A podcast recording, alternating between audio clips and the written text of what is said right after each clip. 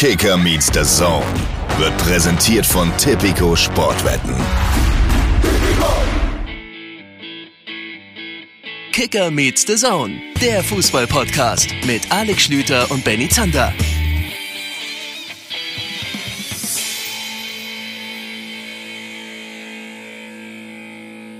Liebe Leute, Kicker Meets the Zone meldet sich zurück. Auch in dieser Woche sind wir wieder für euch da. Mein Name ist Benny Zander. Ich begrüße euch ganz herzlich zur neuen Folge und ich rufe den Mann, der seit Monaten, seit Jahren eigentlich schon versucht, sich krampfhaft hier aus diesem Podcast wegzustreiken, aber er kommt einfach aus dem Knebelvertrag nicht raus und es gibt auch ehrlicherweise nicht so wahnsinnig viele Interessenten für ihn. Hallo Alex Schlüter. Es gibt Leute, die sagen, setz ihn einfach auf die Tribüne, bis sein Vertrag ausgelaufen ist. Dann lernt das. Aber nein, ich bin auch heute wieder im Mikro. Genau. Schönen guten Tag. Auch an den Chiller in Manila. Du siehst entspannt aus, aber ich weiß, dass du sehr viel gearbeitet hast. Ist es gerade mal so ein bisschen, äh, so, so ein bisschen ins Hotelzimmer flezen?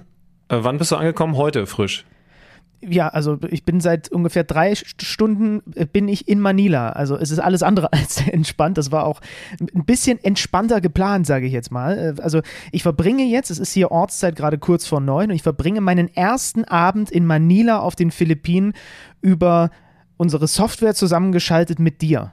Bild dir da gefälligst mal was drauf ein. Tue ich, tue ich wie immer. Ist das, ähm, bist du gerade an dem Ort, der am weitesten von deinem Zuhause weg ist, an dem du jemals warst? Oh, nee, ich glaube, das war Okinawa jetzt. Also Okinawa war, ist noch ein bisschen weiter östlich. Und, ja, wir äh, waren mal zusammen in San Francisco, du wirst dich eventuell erinnern. Ist das näher dran oder weiter weg? Da habe ich, da hört es jetzt bei mir auf vom Vorstellungsvermögen in der anderen Richtung. Boah, das kann, das, da habe ich, das weiß ich einfach nicht. Das müsste ich, müsste ich nachgucken. Aber ähm, also gefühlt würde ich sagen, ist Okinawa das weiteste gewesen. Und da ging es ja dann heute früh also über Taipei. Da habe ich mit Zwischenstopp kurz eine Stunde Aufenthalt in Taipei. Also ich habe auch noch in, in, in, Taiwan heute einmal äh, guten Tag gesagt ging es dann jetzt hier nach Manila, wo die Basketball-Weltmeisterschaftsendrunde äh, am Start ist. Und da verbringe ich jetzt die nächste Woche. Dann ist ja eh Länderspielpause nach der heutigen Folge. Und dann geht es wieder im, äh, im gewohnten Setup weiter. Aber ich kann schon eine Sache sagen, das Leben auf den Philippinen oder in Manila zumindest, was ja auch eine sehr große Stadt ist, ist deutlich hektischer als in diesem zen-mäßigen Okinawa, wo alle, also äh, klassisches Beispiel, ich habe jetzt schon nur auf dem Weg vom Flughafen hier zum Hotel doppelt so viele Leute ihre Autohupe benutzen hören, als in zwei Wochen dort auf dieser japanischen Insel, weil dort einfach alle so entspannt und so gechillt sind und das Tempolimit sein Übriges tut, ähm, dass da, das ist da undenkbar. Und hier ist, hier ist jetzt wieder Stress, hier ist wieder Großstadt, hier ist wieder, hier ist wieder Rambazamba, Schlütenmann. Der, der Manila-Straßenverkehr so dicht wie das Transferfenster der Fußball-Bundesliga. Das ist ja sowieso die Frage, die ihr euch zu Hause wahrscheinlich alle gerade stellt. Wie kann der Mann da äh, auf der anderen, also fast anderen Seite der Welt in so viel arbeiten für die Basketball-Weltmeisterschaft und dann nebenbei auch noch irgendwie Fußball verfolgen. Wir werden rausfinden, wie viel du eigentlich mitbekommen hast. Aber das ist ein verrückten Deadline, der gegeben hat, das hast du mitbekommen, ja? Habe ich mitbekommen, auch wenn Uli Hoeneß ja jetzt gerade äh, sich zitieren ließ mit der Aussage, dass sie früher über den Deadline Day gelacht haben. Sagen wir mal so, Uli, das ist jetzt wahrscheinlich nicht mehr der Fall. Jetzt lacht äh, nur noch der FC Fulham. Naja, ich glaube sogar noch ein paar andere, aber unter anderem der. Es ist, ähm, ich finde schon, nochmal, auch wenn sich das in den letzten Jahren ja immer schon spektakulär gestaltet hat, aber, aber nochmal ein besonders spektakulärer Deadline Day gewesen mit, ich finde, das hat so noch nie gegeben. Zwei großen Verlierern wäre jetzt mal meine These. Und da, wo Verlierer sind, da gibt's in der Wirtschaft und äh, Deadline Day heißt eben viel Business, auch Gewinner. Aber ich würde mal festhalten, dass der FC Bayern so klar in, in so eine miese Situation rutscht und Eintracht Frankfurt in so eine kuriose Situation rutscht, im negativen Sinne halt, hat es, glaube ich, noch nicht gegeben. Nee, also und, und wird ja unterstrichen durch die Aussagen der, der Verantwortlichen. Ne? Also wenn sich ein Thomas Ture hinstellt und sagt, dieser Kader, den wir jetzt hier haben, der ist, was war das, was war das Wort, mutig. das sagt das schon eine ganze Menge aus. Und wenn die Frankfurter ganz offen darüber sprechen, dass sie den Boré nicht nach Bremen verliehen hätten, wenn sie gewusst hätten, dass der Kolomoani doch noch ganz hinten raus über die Ladentheke geht. Also das sind ja Aussagen, die ganz klar auch äh, das, das Innerste bei, bei, bei diesen Verantwortlichen, ich glaube bei den Frankfurtern war es Markus Krösche, nach außen kehren, dass das halt einfach suboptimal gelaufen ist. Ich muss, muss ja fast sagen, das finde ich ja erfrischend auf der einen Seite, aber auch ein bisschen schockierend auf der anderen Seite, dass man so offen dann darüber spricht, ne? Ja, ich finde, ich finde genau das zeigt halt, wie, wie doof es gelaufen ist, dass man gar nicht mehr versucht, es schön zu reden. Bei Thomas Tuchel wissen wir beide ja sowieso, dass es auch schön ist, dass er so ehrlich ist. Aber, aber die Sache ist halt auch einfach so doof gelaufen, dass du schwer jetzt an die Öffentlichkeit treten kannst und sagen kannst, ja, ja, aber so ganz dringend haben wir ja eine Holding Six äh, sowieso nicht gebraucht. Oder wir wussten ja sowieso, Kolumanie, wenn der uns viel Geld gibt, dann passt das doch schon. Ich musste bei dem Thema ähm, also vor allen Dingen bei den Frankfurtern, an das mittlerweile würde ich sagen, absolute Gegenbeispiel Union Berlin denken, wo wir ja mit Oliver Runert äh, ausführlich genau über dieses Thema gesprochen haben.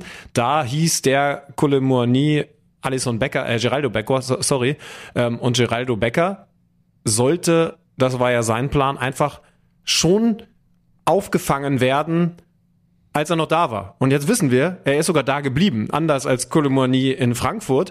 Und was die Unioner eben gemacht haben, äh, da sogar zwei offensive Leute mit, mit Volland und Fofana zu holen, unabhängig, ob der jetzt bleibt oder nicht, das ist das, was die Frankfurter jetzt wahrscheinlich retrospektiv gerne getan hätten.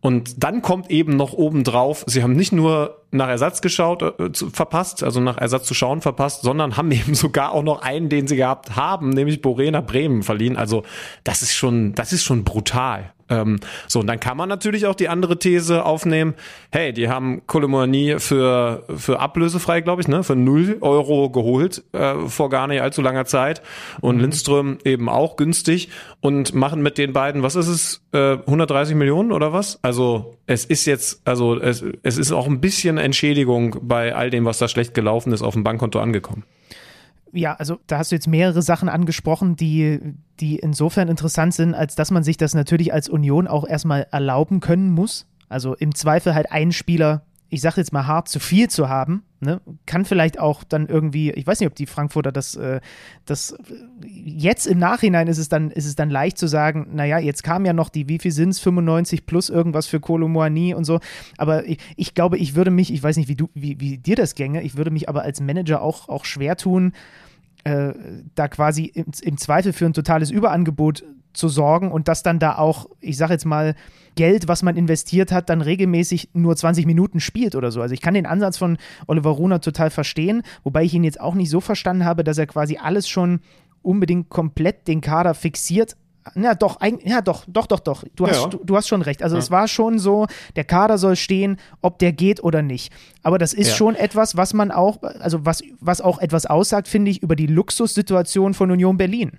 Ja, oder, oder das Risiko, dass sie finanziell im Moment gehen. Es ist gut, dass du das mal anreißt, denn wir sind ja beide voll des Lobes und gefühlt auch der Rest von Fußball Deutschland, der nicht zufälligerweise Hertha-Fan ist. Union Berlin, krass, was die da tun. Die holen Gosens, die holen Volland, dieser Fofana kann offensichtlich auch echt was.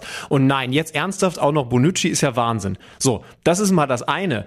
Aber das andere ist, dass sie tatsächlich solche Sachen im Moment machen, ohne dass wir die genauen Zahlen kennen, die normalerweise nur absolut reiche Mannschaften machen, also absolut reiche Vereine machen. Also ich frage mich halt so langsam und ich kenne die Zahlen nicht. Also möglicherweise sagt Oliver Runert mit dem Augenzwinkern, naja, aber wenn du mal schaust, wie wenig Gehalt wir denen zahlen, dann weißt du, wie genial ja, diese Transferphase ever. eigentlich für uns aber, gelaufen aber ist. Aber Schlüti nie im Leben. Also ein Gosens, genau. ein Volland, ein Bonucci, die spielen ja nicht für 500.000 im Jahr.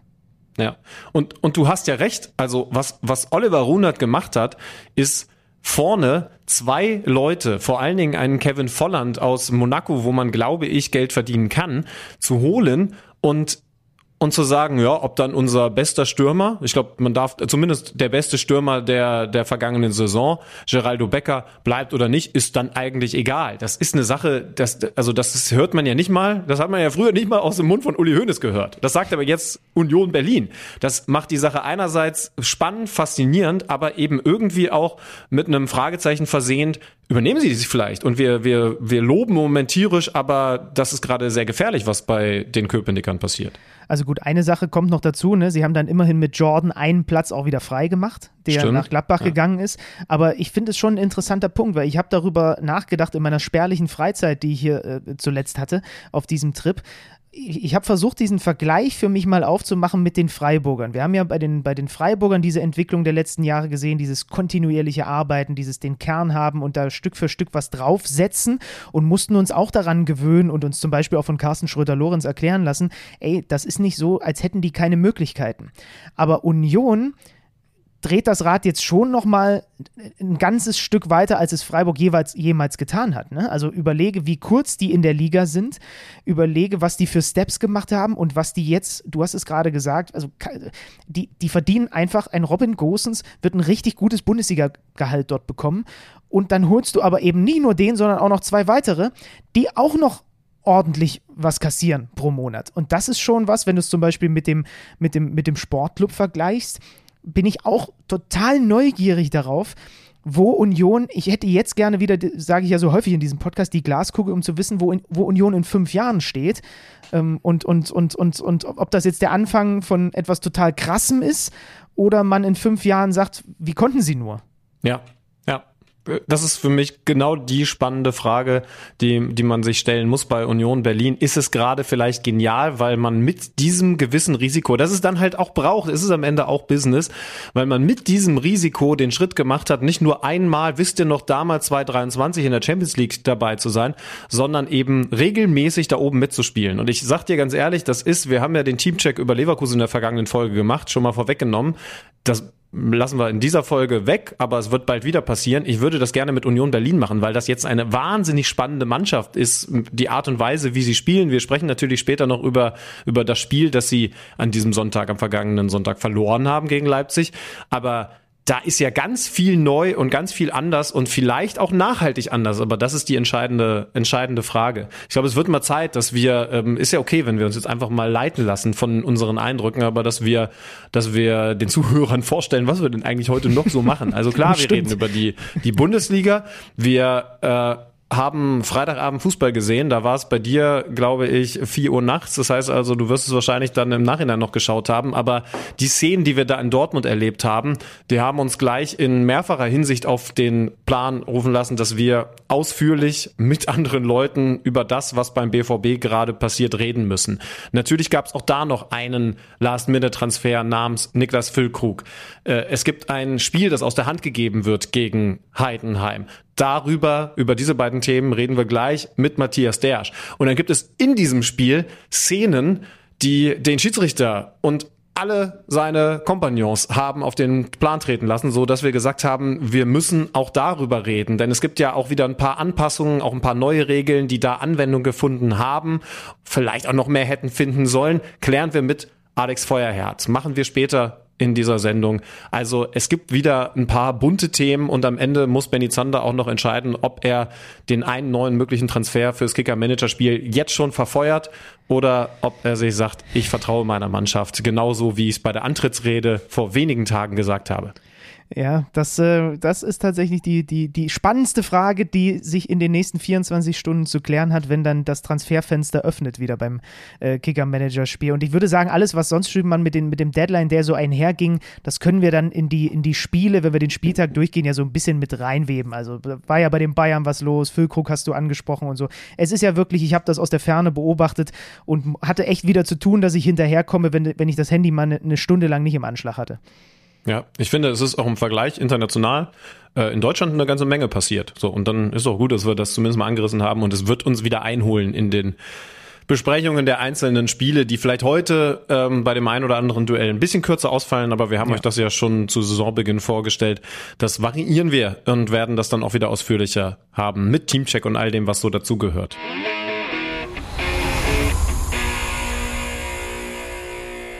Und damit starten wir rein in die Besprechung dieses dritten Spieltages, der am vergangenen Freitag, viele Bundesligaspieltage machen das so, begonnen hat, mit der Partie Dortmund gegen Heidenheim. Das Ganze also in Dortmund, wo Matthias Dersch normalerweise zu Hause ist. Aber, und Leute, jetzt wird's kurios. Während Benny in Manila chillt und ich in Hamburg bin, ist Matthias Dersch da, wo ich eigentlich herkomme, in Wolfsburg. Derschi, schönen guten Tag. Ja, schönen guten Tag. Wir müssen uns besser absprechen. ja, das stimmt tatsächlich. Ich war am Wochenende noch da. Ja. Aber äh, ist doch schön, dass du mal die tollen Seiten äh, hö höre ich richtig raus im Hintergrund, dass da entweder entweder äh, Fluss oder Motorengeräusche zu hören sind, dass, dass du mal die schönen Seiten dieses wunderschönen Wolfsburgs kennenlernst.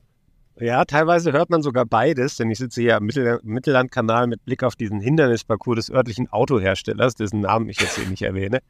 Und da hat sich gerade ein Geländewagen, ist daher geholpert, um euch mal eine kleine Steilvorlage zu geben für das, was gleich kommt.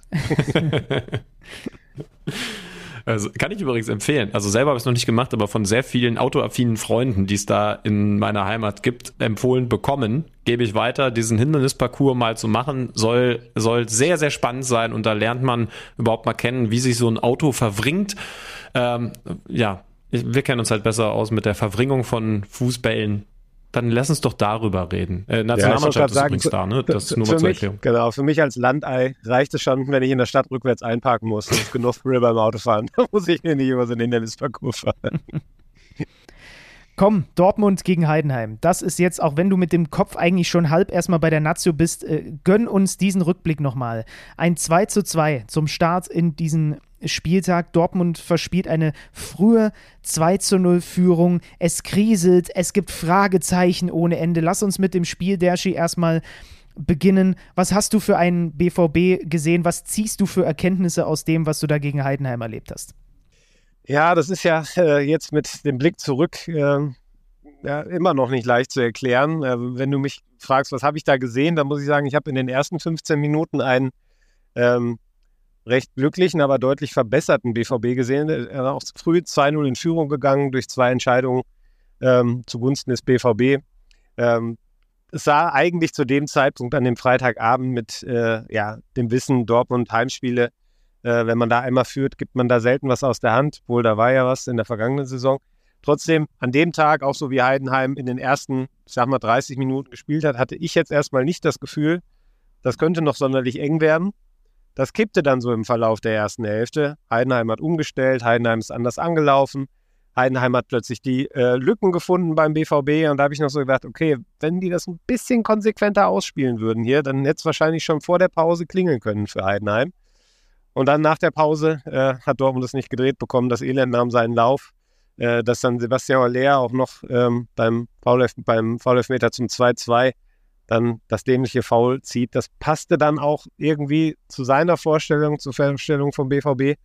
Ich habe aufgehört zu zählen, aber in der Schlussphase vier, fünf, sechs Mal äh, sind die Heidenheimer da mit Überzahl in Richtung Gregor Kobel gelaufen. Äh, das war absolut Vogelwild, was der BVB da gemacht hat und ähm, die Quittung gab es dann ja in Form des lautesten Five-Konzerts äh, der vergangenen ja, zwei, drei, vier, fünf Jahre. Ich weiß nicht. Es war extrem laut auf jeden Fall. Der 15 Minuten ungefähr von da, wo du jetzt gerade sitzt, habe ich Fußballspiele auf niedrigerem Niveau gespielt, in dem so ab Minute 65, 70 kein Mittelfeld mehr vorhanden war. Was für die wenigen Zuschauer, die da waren, vielleicht sogar ganz attraktiv gewesen ist, weil da ja, drüben und auf der anderen Seite immer wieder Torchancen passiert sind.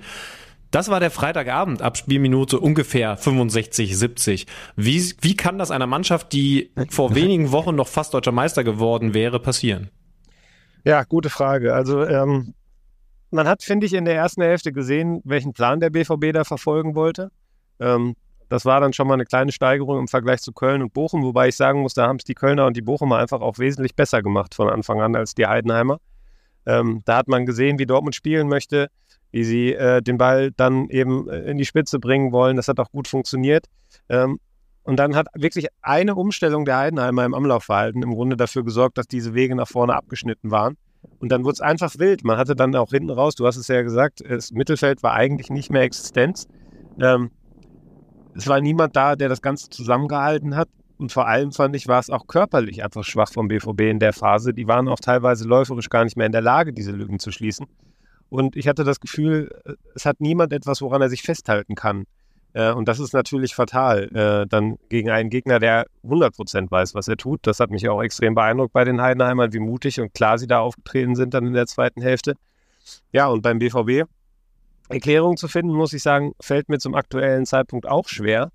Ähm, vieles hatte sich natürlich ähm, schon länger angedeutet, was so äh, die Problematik gegen tiefstehende Gegner angeht. Ähm, da gab es in der vergangenen Rückrunde, überdeckt von dem großen Erfolg, ja auch einige Spiele, wo Dortmund Punkte liegen gelassen hat.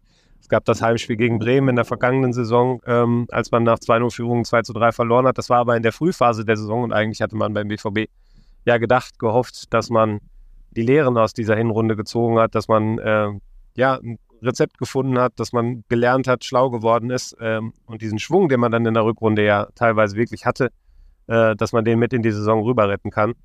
Aber ähm, ja, was da zwischen dem verpassten Titel Ende Mai und äh, dem Spiel jetzt gegen Heidenheim passiert ist und wie viel da auch im Verhältnis zwischen Mannschaft und Fans dann offenbar wieder zu Bruch gegangen ist, das war schon beachtlich und hat mich in der Geschwindigkeit dann doch überrascht. Das finde ich tatsächlich am verrücktesten, wenn man halt überlegt, was, was für eine Wucht, und zwar für eine positive Wucht, in den Wochen bis zu diesem vermaledeiten 34. Spieltag äh, zu spüren gewesen ist, eben auch für Leute, die, die das neutral sehen, für Außenstehende. Und jetzt dreht sich das so, dass es dieses Five-Konzert gibt. Ich meine, dass dann, dass dann in den Medien schon drüber geredet wird, dass ja Nagelsmann theoretisch einer sein könnte, der und dann sehr bald Edin Terzic ersetzt, ist, ist verrückt. Aber Edin Terzic selber war ja sehr deutlich und hat gesagt, das ist eigentlich genau das, was wir vermeiden wollten, dass wir wieder so mäßig, äh, vorsichtig ausgedrückt, in die Saison starten, wie eben vergangene Saison. Äh, hast du eine Sorge, dass diese, diese große Wucht, die diese, ja, im wahrsten Sinne gelbe Wand, die den BVB in guten Zeiten unterstützt, auch umso heftiger umschwenken kann und dass das vielleicht sogar nur ein Anfang ist von dem, was bitterböse vielleicht sogar am Ende doch für Edin Terzic enden kann in den nächsten Wochen? Ja, ich würde die Sorge jetzt wirklich nicht auf die Südtribüne beschränken, muss ich sagen. Also ähm, aktuell muss man sagen, ähm, knarzt es hinten und vorne äh, im Verein. Und ähm, das kann man an vielen Dingen festmachen. Und meine Vermutung ist die, dass diese, dieser, dieses Gefühl von, wir müssen jetzt Trost spenden, was ja am 34. Spieltag da war, als ich das gesetzt hatte, ich glaube, da haben viele realisiert, wie groß die Chance war, wie ärgerlich es war, dass das verpasst wurde. Ich glaube, da hat sich ein bisschen Ernüchterung breitgebracht, äh, vielleicht auch bei dem anderen dann doch die Frustration mit etwas Abstand. Und ich glaube, der BVB hat es im im Sommer, in der Sommerpause, in der Vorbereitung nicht geschafft, da wirklich ein, ein positives Kontra zu setzen, um, um diese Stimmung erst gar nicht entstehen zu lassen. Stattdessen war es eine ähm, unruhige Vorbereitung, was so die Meldungen rund um den Verein angeht. Man hat Bellingham abgegeben, äh, hat dafür dann äh, Matcher geholt, der bei den Fans, ihr habt sicherlich auch schon drüber gesprochen, aufgrund seiner Social-Media-Aktivitäten, ähm, zumindest bei Teilen der Fans sehr stark in der Kritik stand. Die anderen haben dann wiederum über den Preis gemosert. Das heißt, man gibt einen, einen ab, der zwar eine Rückrunde nicht äh, überragend gespielt hat und da sicherlich nicht der Faktor für den Erfolg war, aber sicher einer, ja, zu dem die Fans aufgeschaut haben, der, der einen Ruck auslöst innerhalb äh, des Anhangs. Das sieht man jetzt auch in Madrid, was der bewegen kann. Der geht, dafür kommt dann ein Matcher. Davor gab es das Theater um Alvarez, der wochenlang ja in den Medien, auch bei uns, als der geplante Neuzugang gespielt wird. Der kommt dann nicht. Dann macht man Emre Can, der auf der Position von Alvarez spielt, zum Kapitän, verlängert den Vertrag. Ich finde, man hätte das alles wesentlich äh, besser kommunizieren und nach außen hin verkaufen können. Denn es gab ja durchaus Argumente, so vorzugehen, dass man die Mannschaft mit Ausnahme von Bellingham und Guerrero nicht groß verändert. Man hat mit der Mannschaft in der Rückrunde wahnsinnig viele Punkte geholt. Man hat nur ein Spiel verloren. Dass man dieser Mannschaft dann erstmal Vertrauen schenkt, finde ich überhaupt nicht verwerflich. Denn mit diesem Vertrauen geht ja auch ja, so ein bisschen die Verpflichtung einher, an die, jeden einzelnen Spieler auch diese Leistung wieder abzurufen. Aber diese positive Botschaft ist irgendwie nie durchgedrungen. Stattdessen gab es dann da, der Alvarez-Deal ist gefloppt, dann gab es äh, da den Ärger, da den Ärger, da den Ärger, die USA-Reise, die eigentlich vom ersten Tag an irgendwie in der Kritik stand, weil warum reisen die jetzt in die USA? Das ist doch kräftezehrend und so. Das stimmt ja auch alles. Aber es gab eben die wirtschaftliche Notwendigkeit, diese Reise zu machen. Die hat dem Verein 5 Millionen gebracht. Und trotzdem ist das natürlich etwas, was dir dann hinterher auf die Füße fällt, wenn der Saisonstart nicht läuft.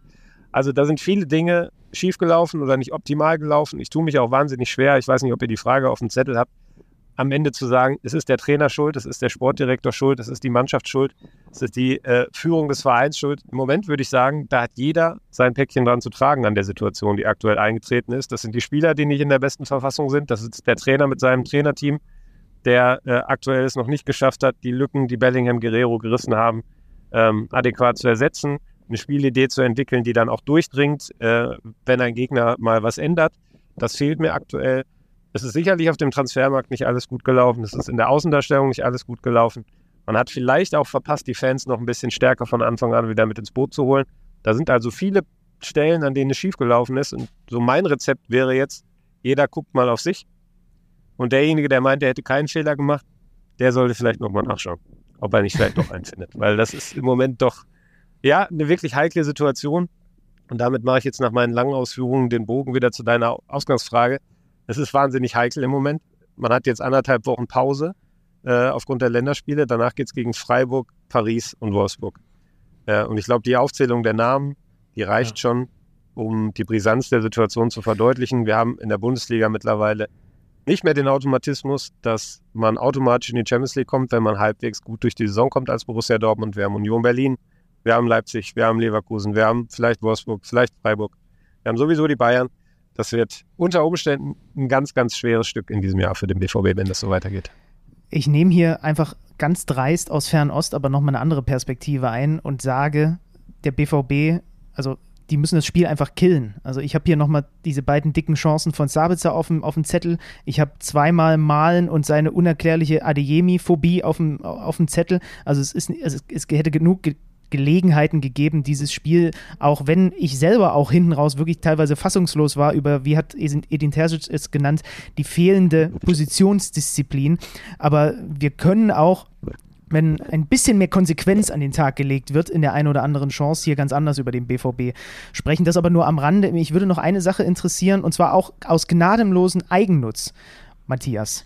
Ähm, ich habe Sebastian Aller im Kicker-Manager-Spiel und ich habe im Moment viele Gedanken in meinem Kopf, was ich denn da so treibe, weil man ja noch einen äh, Transfer nachträglich tätigen kann und ob ich den vielleicht gegen einen anderen Stürmer tausche. Sie haben jetzt Füllkrug dazugeholt. Kannst du mir erklären, was, was, der, was der Plan da vorne drin ist beim BVB? Ja, mache ich. Lass mich noch ganz kurz auf deine, äh, deinen ersten Teil eingehen. Ähm, ja, du hast vollkommen recht. Das Spiel kann 3-0, 4-0, 5-0 stehen. Ähm, was aber, finde ich, ja, das ist, was Sorgen machen sollte aus Dortmunder Sicht, ist, dass ein kleiner Rückschlag reicht und das ganze Haus wackelt und ist kurz vorm Einsturz. Äh, und das ist das, finde ich, das Bedenkliche, dass diese Mannschaft nicht gefestigter ist. Spielerisch, aber auch mental. Und das, äh, finde ich, ist die große Problematik. Und da sage ich, vielleicht ist es gar nicht so schlecht, dass es jetzt dann mal 2-2 ausgegangen ist. Ähm, und nicht 5 zu 0. Und man hat dann irgendwie, man kann natürlich auch die Perspektive einnehmen, 5-0 Sieg hätte wiederum Vertrauen gegeben. Aber so hat man mal schonungslos aufgezeigt bekommen, dass es eine Menge Arbeit zu machen gibt. Das nur kurz dazu. Und äh, zu Aller, ich habe den auch im Managerspiel. Äh, ich habe die gleichen Überlegungen wie du. ich glaube, man muss das ein bisschen einordnen bei ihm. Ähm, alle im Verein haben eigentlich gesagt, er ist ähm, super fit aus der Sommervorbereitung gekommen. Äh, und doch dürfen wir, glaube ich, nicht ganz vergessen bei der ganzen Betrachtung, ähm, was der für ein Jahr hinter sich hat. Ähm, der hatte, äh, wissen wir alle noch, muss ich jetzt nicht ins Detail gehen, die Krebsdiagnose im Sommer. Er hat sich ein halbes Jahr zurückgekämpft, spielt dann diese Rückrunde, äh, wo er mehr und mehr zu einem wesentlichen Faktor geworden ist, verschießt am letzten Spieltag den Elfmeter. Da ist so viel passiert in diesem Jahr, das reicht wahrscheinlich äh, bei manchen für ein ganzes Leben. Äh, und dass so jemand dann irgendwann vielleicht mal an den Punkt kommt, wo der Körper nicht so ganz funktioniert, wie man das möchte, wo der Kopf vielleicht auch nicht so ganz funktioniert, wie das möchte, ist, glaube ich, gar nicht ungewöhnlich, ist sogar normal. Man sagt ja auch immer, wenn jemand raus ist, dann braucht er ungefähr die gleiche Zeit, die er ausgefallen ist, um wieder in Form zu kommen. Bei Aller war es vielleicht aufgrund der Gesamtlage, aufgrund der mentalen Stärke, die er hat, äh, so, dass das erstmal nicht der Fall war. Vielleicht kommt das verzögert, vielleicht sehen wir das gerade. Vielleicht zählt ihm auch nur ein Tor in einem wichtigen Spiel. Ähm, dass man Füllkrug dazugeholt hat, hat viele überrascht. Edin Terzic hat aber immer gefordert, er möchte gerne da vorne noch eine Alternative haben. Ähm, ich glaube, wenn man sieht, wie Aller aktuell spielt, kann man diesen Gedanken nachvollziehen. Ich finde, man kann immer noch der Meinung sein, ob nicht an anderen Positionen der Handlungsdruck größer gewesen wäre. Stichwort Innenverteidigung und Außenverteidigung. Aber man hat Füllkrug dazugeholt und Füllkrug ist ja niemand, der sagt, okay, ich setze mich jetzt ein halbes Jahr auf die Bank und wenn der Aller dann beim Afrika Cup ist, spiele ich mal sechs Wochen und danach gehe ich wieder auf die Bank. Der will ja zur Europameisterschaft. Und ich glaube, Gehaltssprung hin oder her, so jemanden kriegt man auch nicht, in, wenn man ihm sagt, du bist unser Backup. Ich glaube schon, dass man ihm in den Gesprächen aufgezeigt hat, dass er auf seine Spielzeiten kommen wird. Ich glaube, dass er sich mit Aller ablösen kann. Ich würde gar nicht mal ausschließen, dass die vielleicht auch mal zusammen auf dem Platz stehen. Ähm, das wäre zumindest mal eine weitere Variante, die man taktisch einstudieren könnte ähm, um vielleicht auch auf andere, auf gewisse Spielsituationen besser reagieren zu können. Jetzt weiß ich nicht, ob du alle abgeben solltest. Äh, ich weiß ja nicht, wen du noch so im Sturm hast. Ähm, aber mit dem Geld kann man natürlich eine Menge andere Sachen noch holen. Ne? Also, weiß nicht, ob du Boniface hast zum Beispiel. Ich habe beide. Ja. Ja, das wäre ja tatsächlich die Überlegung. Ich würde Folgendes vorschlagen. Wir machen uns jetzt beide unsere Gedanken. Du schaust auf den Mittellandkanal währenddessen und ich auf die Skyline von Manila. fast das Gleiche, oder? Das ist doch ungefähr vergleichbar, ja. Derschi, dann sage ich ganz lieben Dank für deine Zeit. Ähm, wir hören uns sowieso äh, zeitnah wieder hier im Podcast, sehen uns äh, oder sehen uns irgendwo im Stadion. Also ganz lieben Dank, jetzt äh, viel Vergnügen erstmal mit dem DFB-Team, da gibt es ja nun auch gerade mehr als genug Themen. Ciao, ciao. Ja, da spielt ja auch der halbe BVB, könnte man jetzt sagen. Tschüss. Ciao, Deschi. ciao, ciao. Sebastian Aller, Kickernote 6,0. Weil er unter anderem bei dieser einen Schlüsselsituation, oh, zum Thema, zum Thema Schlüssel habe ich übrigens einen neuen Beitrag. Aber das machen wir später. Äh, ich, so viel sag schon, sei ja schon mal gesagt, äh, Schlüsselschlüti ist back. Es ist leider wieder passiert.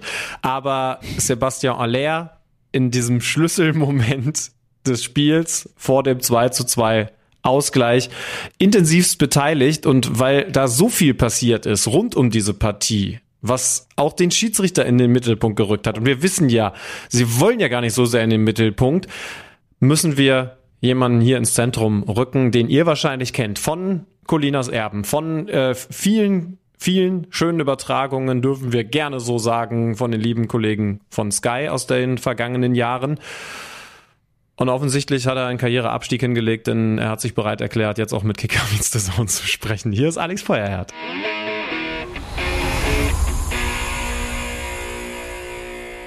Es gibt Leute, die sagen, das Schiedsrichterwesen ist erst so richtig sexy, seit Alex Feuerherd damit zu tun hat. Ob das so ist, kann er uns vielleicht jetzt sagen, denn er ist bei uns in der Leitung zugeschaltet. Alex, schönen guten Tag. Das nenne ich mal eine Eröffnung. Schönen guten Tag zusammen.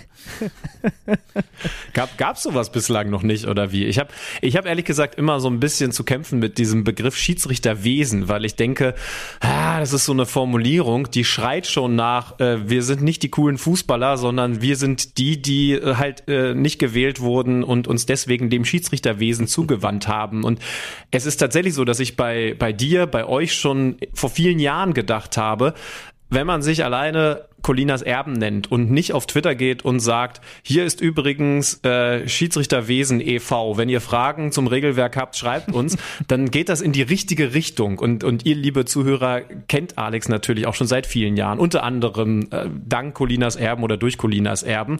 Ich finde das, und äh, das wollte ich einfach anfangs mal loswerden mit dieser Begrüßung, finde ich schon mal sehr, sehr schön, dass, dass, dass du, dass ihr diesen Weg eingeschlagen habt. Und umso mehr freue ich mich natürlich, dass wir jetzt ein bisschen quatschen können. Vielen Dank, das nenne ich auch mal Blumen. Also mir fällt auch kein besserer Begriff als Schiedsrichterwesen ein. Es gibt dann noch den Begriff der Schiedsrichterei, aber das ist nochmal was anderes, denn das umfasst ja quasi, quasi die ganze Tätigkeit des Pfeifens und seiner ganzen Hinter- und Abgründe. Und es wäre für uns, glaube ich, niemals in Betracht gekommen, als wir damals mit dem Podcast begonnen haben, das irgendwie Schiedsrichterwesen e.V. zu nennen. Also es klingt nicht sehr sexy, das stimmt auf jeden Fall, aber wenn das diesen Appeal jetzt ein bisschen bekommen haben sollte, aus welchen Gründen auch immer, dann ist uns, ist mir das natürlich vollkommen recht. Auch wenn ich ja inzwischen quasi jetzt noch in anderer Funktion zu euch spreche, aber das ist natürlich auch Teil der ganzen Entwicklung. Ja, und das ist natürlich auch Teil von dem, was wir jetzt gleich zu besprechen haben. Äh, vielleicht zu Beginn mal die Frage, denn äh, so ein, äh, wenn wir jetzt mal sagen, das war grob der Startschuss, mit dem du auch in die Öffentlichkeit gekommen bist. Wenn man jetzt einen Twitter-Account äh, namens Colinas Erben startet, dann hat man offensichtlich eine gewisse Faszination für etwas, was nicht jeden fasziniert. Ich habe es ja schon angedeutet. Alex, was fasziniert dich an Regeln? Gar nicht so einfach zu beantworten, die Frage. Und es fasziniert mich ja schon länger. Ich habe mit 16 Jahren angefangen, Schiedsrichter zu sein. Ich bin seit 25 Jahren, das ist auch so ein, so ein verstaubter Begriff, Schiedsrichter Lehrwart. wenn mich Leute außerhalb des Fußballs fragen oder eigentlich auch außerhalb der Schiedsrichterei oder von mir aus auch des Schiedsrichterwesens, dann sage ich eigentlich lieber Aus- und Fortbilder. Das ist dann, also auch nicht wirklich sexy, aber dann verstehen die Leute, was der da eigentlich macht. Denn dieses Wart hinten, Blockwart, Platzwart, Zeugwart, das ist immer so dieser alte, leicht militärische Fußballsprech. Aber gut, es heißt offiziell Schiedsrichterlehrwart. Aber das war gar nicht die Frage. Was fasziniert mich an Regeln? Ich glaube, es mich fasziniert daran, dass es etwas gibt, ein Gesetzeswerk sozusagen auch, das weltweit gültig ist. Das kann man ja von keinem anderen Gesetzeswerk eigentlich behaupten. Gut, in Sportarten natürlich schon. Aber das funktioniert im Prinzip überall gleich. Überall wird nach den exakt identischen Fußballregeln gespielt. Hier und da variiert die Auslegung vielleicht ein bisschen, aber das Regelwerk selbst ist überall identisch. Und wie kriegt man es in den Griff, damit 22 völlig unterschiedliche Leute auf dem Platz, plus Zuschauer, plus Trainer, plus was auch immer, plus Medien, irgendwie ja zum, zum Betreiben, zum Ausüben und zum Zuschauen dieser, dieser Sportart äh, zu bewegen. Und mich hat, glaube ich, auch immer fasziniert, dann einer von denen zu sein, die dann da in der Mitte stehen, beziehungsweise besser gesagt hoffentlich laufen und versuchen, diese Regeln umzusetzen und gleichzeitig dabei sich immer klar zu werden, man hat als Unparteiischer ja eine unfassbare Machtfülle auf dem Platz. Man hat ja eine Machtfülle, die größer ist als in jeder Diktatur. Man ist Polizist, Staatsanwalt und Richter in einer Person. Und die Spieler haben keinen Verteidiger auf dem Platz. Also was jetzt in irgendwelchen Sportgerichtsverhandlungen später passiert, ist nochmal ein anderer Schnack. Aber auf dem Platz sind die ja völlig ausgeliefert. Und mit dieser Machtfülle muss man wirklich auch umgehen, umgehen können. Und es hat mich immer auch fasziniert, dass anderen, ich will nicht sagen beizubringen, aber anderen dabei auch behilflich zu sein als Aus- und Fortbilder, das so umzusetzen, dass es dem Fußball dient und nützt. Ich kann sagen, äh, der geschätzte äh, Freund auch dieses Podcasts, Lutz Wagner, der hasst den Begriff Lehrwart auch. Das hat er mir auch schon mehrfach um die Ohren gehauen. Also äh, ihr seid da zumindest auch, was das angeht, Brüder im Geiste. Du hast, Alex hat es schon gesagt, ähm, also Alex S. hat es schon gesagt, da müssen wir ja gerade ein bisschen vorsichtig sein. Jetzt seit Sommer eine neue Rolle, die du innerhalb der Schiedsrichterei haha einnimmst. Hat denn der kleine Alex Feuerherz irgendwann mal gedacht, dass er mal Mediensprecher der Bundesliga Schiedsrichter wird? Das ist ja schon, das ist ja schon was. Das hat weder der minderjährige oder jugendliche Alex Feuerherz jemals gedacht, noch der dann irgendwann auch mal volljährige oder ähm, im Altersprozess begriff, begriffene oder befindliche also damit spiele ich jetzt auf die Zeit an, seit wir Colinas Erben gegründet haben. Das ist nie das Ziel gewesen. Auch nicht irgendwo heimlich, auch nicht irgendwo so, ja, damit bewirken wir was, damit lösen wir irgendwas auf, aus und irgendwann wird das dazu führen, dass man da irgendwie mal beitragen kann, vielleicht auch oder hoffentlich zur Verbesserung des Schiedsrichterwesens.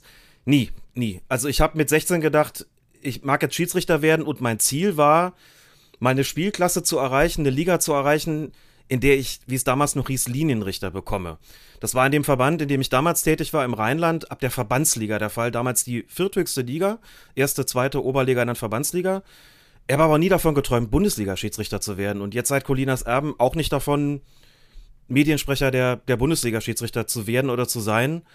Aber ich freue mich sehr, dass es sich in diese Richtung entwickelt hat. Ist das eigentlich ein, ein neuer Job, habe ich mich gefragt? Den, den gab es doch vorher nicht, oder? Das ist korrekt. Es gab schon zwei Mitarbeiter in der Abteilung Kommunikation, aber die Funktion, die Rolle, der, den Job als mh, hm, Leiter Kommunikation und Medienarbeit, den hat man tatsächlich neu geschaffen und den begleite ich jetzt sozusagen als erster. Und das ist aber dann auch ein, äh, ein Zeichen dafür, dass sich ähm, die deutschen Schiedsrichter auch wandeln. Also man kann ja auch unmittelbar davon ableiten, dass offensichtlich gemerkt wurde, das ist ein Feld, das wir weiter professionalisieren wollen, in dem wir besser werden wollen, um auch wahrscheinlich auch mehr Akzeptanz für den, für den Job des Schiedsrichters zu schaffen.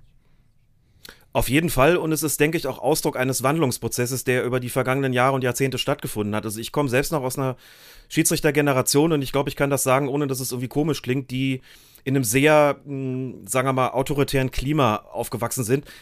Ich formuliere es mal so rum. Früher hat man gesagt, erklären ist Schwäche. Wer auf dem Platz eine Entscheidung transparent macht, erklärt, die Spieler mitnimmt, der zeigt eigentlich ein Zeichen von Schwäche. Denn man hat Autorität, die hat man umzusetzen qua der Regeln. Das ist auch keiner, bedarf keiner Begründung, keiner Erklärung.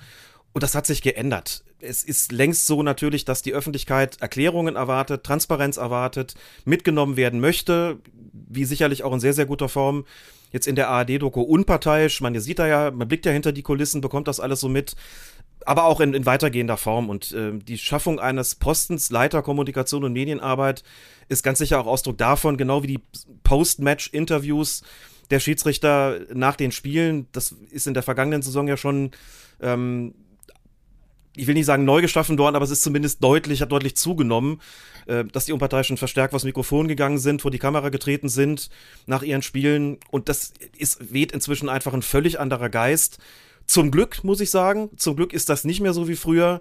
Die Leute wollen mitgenommen werden. Auch auf dem Platz übrigens ein völlig anderer Ton, als das früher der Fall gewesen ist. Ähm, also die Zeiten der, wie meine ähm, Sportjournalistenkollegin Elke Wittig mal so schön geschrieben hat, die Zeiten der Wochenendkommandierer die sind doch, denke ich, zum Glück vorbei. äh, übrigens, ich weiß gar nicht genau, haben wir schon Werbung für unparteiisch gemacht? Äh, Nein, bei noch den, nicht. Bei den öffentlich-rechtlichen Kollegen? Ich glaube noch nicht. Ne? Wir waren ja beide äh, hier auch bei der, wie, wie sagen die coolen Kinoleute, Sneak Preview bei der äh, Startveranstaltung, wie die Uncoolen sagen würden, äh, können wir definitiv empfehlen. Und gerade was du sagst, Alex, äh, diese Kommunikation auf dem Platz und, und wie das mittlerweile abläuft, finde ich, wird da super abgebildet. Also unter anderem das. Aber da bekommt man einen tollen Einblick. Äh, hier schon mal der besondere Gruß an den Kollegen Jablonski, von dem wir Tag für Tag mehr Fan werden. Aber äh, schaut euch das an. Mehr will ich gar nicht verraten. Ähm, wenn wir dich hier haben, als jemand, der sich so intensiv mit dem Fußballregelwerk beschäftigt, dann habe ich im Grunde zwei Fragen mit zwei Polen. Was ist für dich die größte Schwäche am Fußballregelwerk? Aber ich will es gar nicht nur negativ sehen. Was ist vielleicht auch die größte Stärke am Fußballregelwerk? Verglichen vielleicht auch mit anderen Sportarten ich ahne schon, was du eigentlich gerne hören willst. Zumindest habe ich eine Vermutung. Denn das geht ja so ein bisschen in die Richtung, ist es nicht vielleicht auch so, dass die größte Stärke gleichzeitig die größte Schwäche ist? Und das würde ich tatsächlich sagen. Das Fußballregelwerk enthält in der Auslegung riesengroße Graubereiche. Also ein ganz, ganz großer Teil der Entscheidungen, die Unparteiische auf dem Feld treffen müssen, sind im Graubereich, Regelauslegung. Insbesondere natürlich im Bereich Zweikämpfe, also Zweikampfbewertung genauer gesagt und insbesondere im Bereich Handspiel. Das ver verhasste Bereich Handspiel. Eine Schwarz-Weiß-Entscheidung ist, ob der Ball im Aus gewesen ist oder noch auf dem Feld oder ob er also irgendeine Linie überschritten hat das ist nicht subjektiv, aber subjektiv ist vieles andere, was auf dem Platz passiert. Ich glaube, dass es einerseits eine, eine große Stärke ist, weil es dem Schiedsrichter Ermessensspielräume gibt, ähm, weil jedes Spiel irgendwie anders verläuft, weil man damit auch gewissen Spielweisen Rechnung tragen kann, auch unterschiedlichen Spielweisen Rechnung tragen kann und eben dieser Ermessensspielraum dazu einerseits führt, dass man auch als Schiedsrichter das Spiel so ein bisschen mitgestalten kann. Wenn zwei Mannschaften mit viel Körpereinsatz spielen und das auch wollen, mehr zulassen kann. In anderen Fällen ist man vielleicht ein bisschen kleinlicher, auch wenn das Wort ich, mag ich gar nicht so gerne, ehrlich gesagt.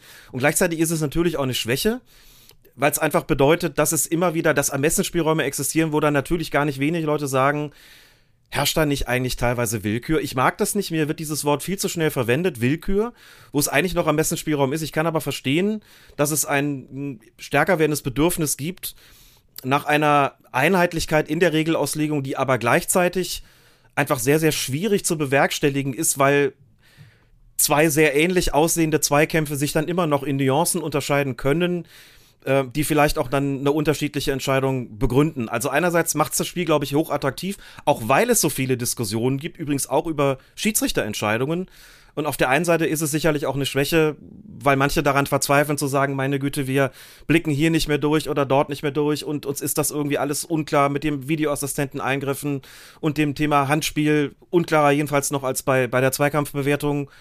Und ich glaube, das ist tatsächlich so, ja, die größte Stärke des Fußballs die großen Graubereiche, der große Ermessensspielraum ist auch gleichzeitig seine größte Schwäche.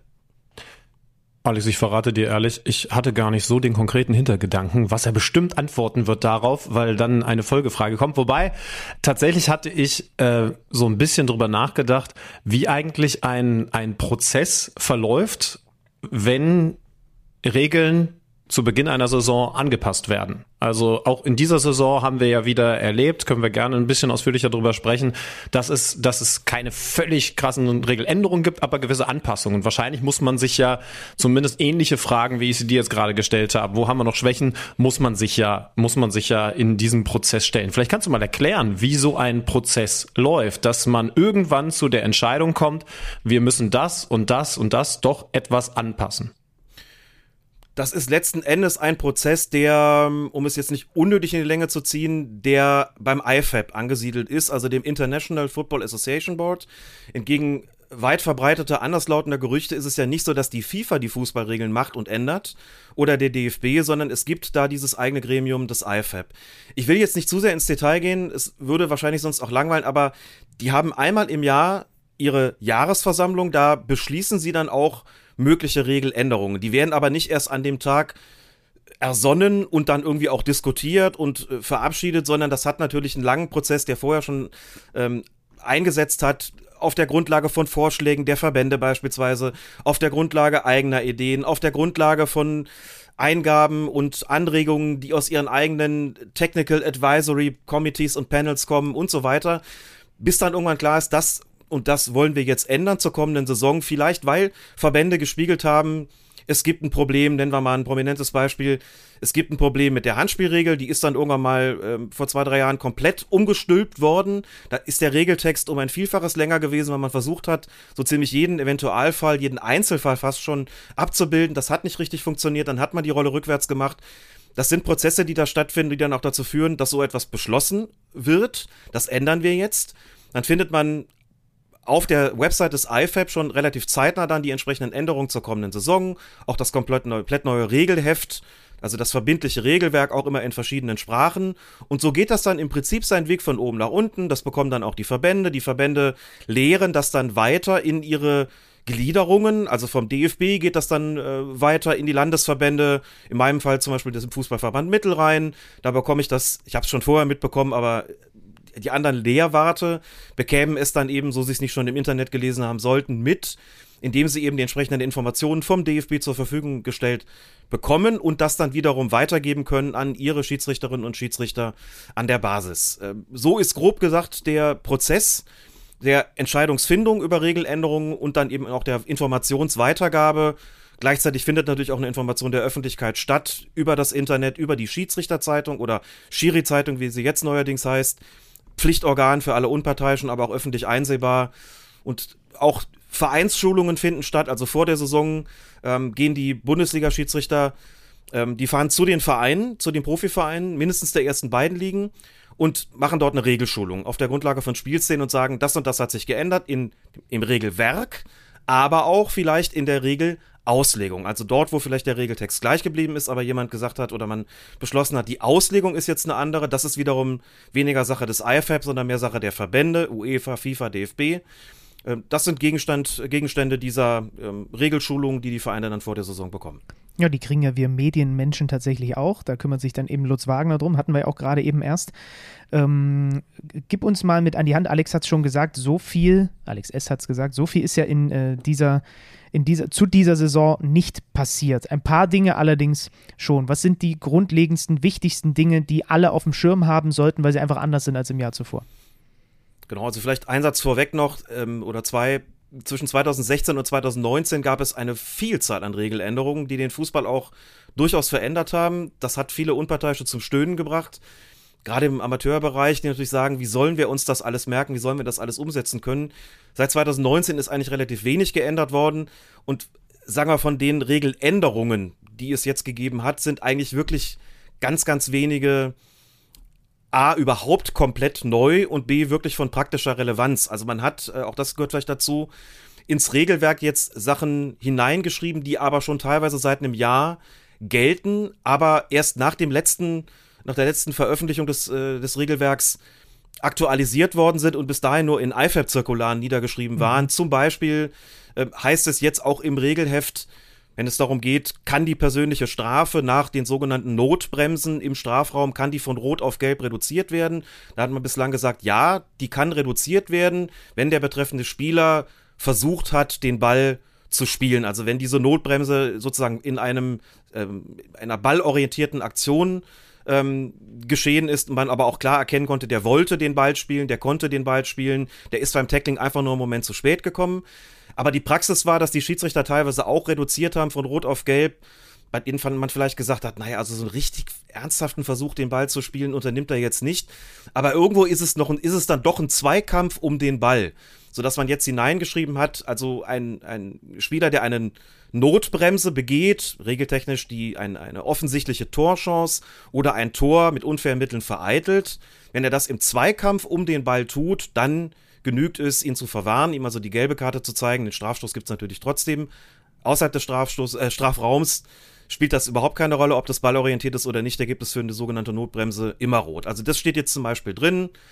Was auch drin steht, dass da hätte ich jetzt bis äh, zum Sommer gesagt, äh, bis zum Winter gesagt, das hat eigentlich wenig Relevanz. Wenn ähm, in, bei einer Torerzielung sich sogenannte zusätzliche Personen auf dem Feld befinden und gehen wir direkt in ein praktisches Beispiel, damit klar ist, was gemeint ist.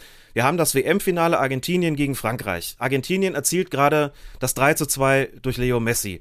Und zwei argentinische Reservisten, die schon quasi sahen, da fällt gleich ein Tor, Die drängte es also, wie das so oft passiert, dann von der Bank Richtung Spielfeld und zwei davon von standen mit einem Fuß auf dem Feld. Fern, fern ab des Spielgeschehens, haben überhaupt keinen Einfluss genommen auf das, was da gerade passiert ist. Also nach der bisherigen Fassung ähm, dieser Regel drei Spieler hätte das Tor rein theoretisch eigentlich gar nicht zählen dürfen, weil Argentinien im Moment der Torerzielung zusätzliche Personen, in diesem Fall Ersatzspieler, auf dem Platz hatte, wenn auch nur mit einem Fuß. Kein Mensch hätte verstanden, wenn dieses Tor annulliert worden wäre, klar.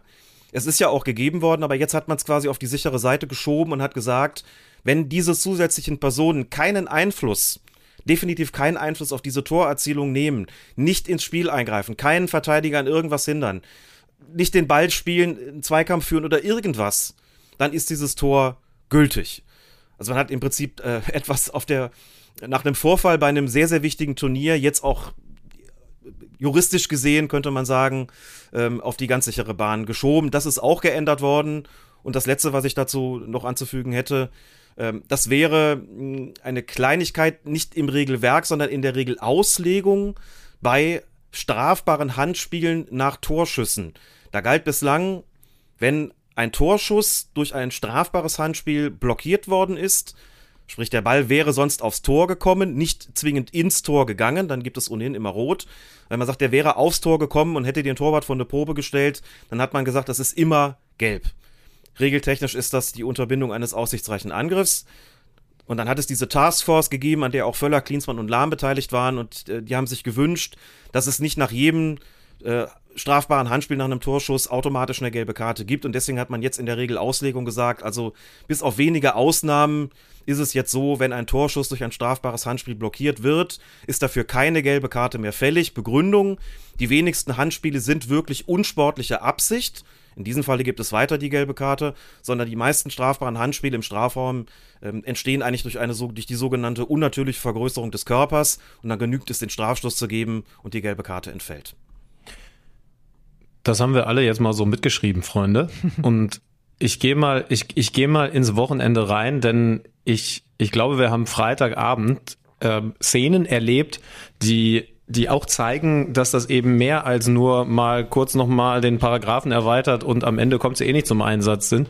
Äh, ich kann übrigens mal verraten, wenn, wenn Lutz Wagner diese Regelschulung gibt, dann mag ich es, dass er am Ende dann immer noch mal die kuriosen, die verrückten Fälle durchgeht, weil er selber auch einen gewissen Spaß daran hat und eben sagt, stellt euch mal vor der und das und dann kommt der aufs Spielfeld gelaufen und dann und was würdet ihr, was müsste dann entschieden werden? Und er weiß natürlich und fügt das auch immer ehrlich hinzu. Kann sein, dass das nie in eurer Karriere passieren wird bei einem Spiel, dass ihr moderiert, kommentiert, wie auch immer. Aber ist ja doch interessant zu wissen.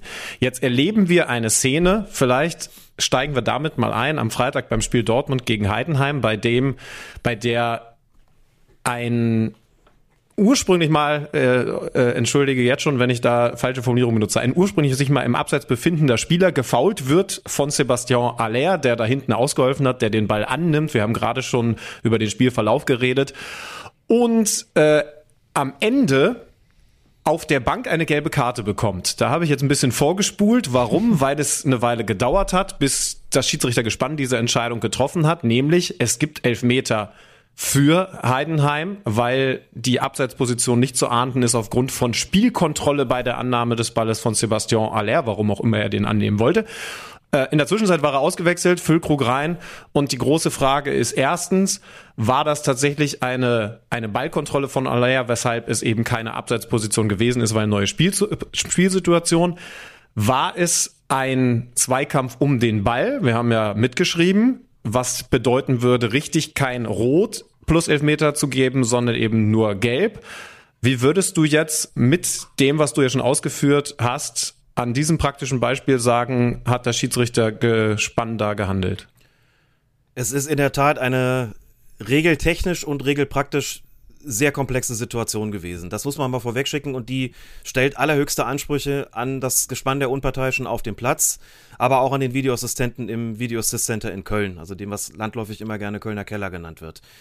Ähm, wenn man das nochmal aufdröselt, war das erste, es gibt diesen Zweikampf im Strafraum, und ein klares Foul von Aller an Jan-Niklas Beste, klarer Strafstoß. Das ist ja zunächst mal die getroffene Entscheidung und von der muss man jetzt sozusagen nochmal zurückgehen.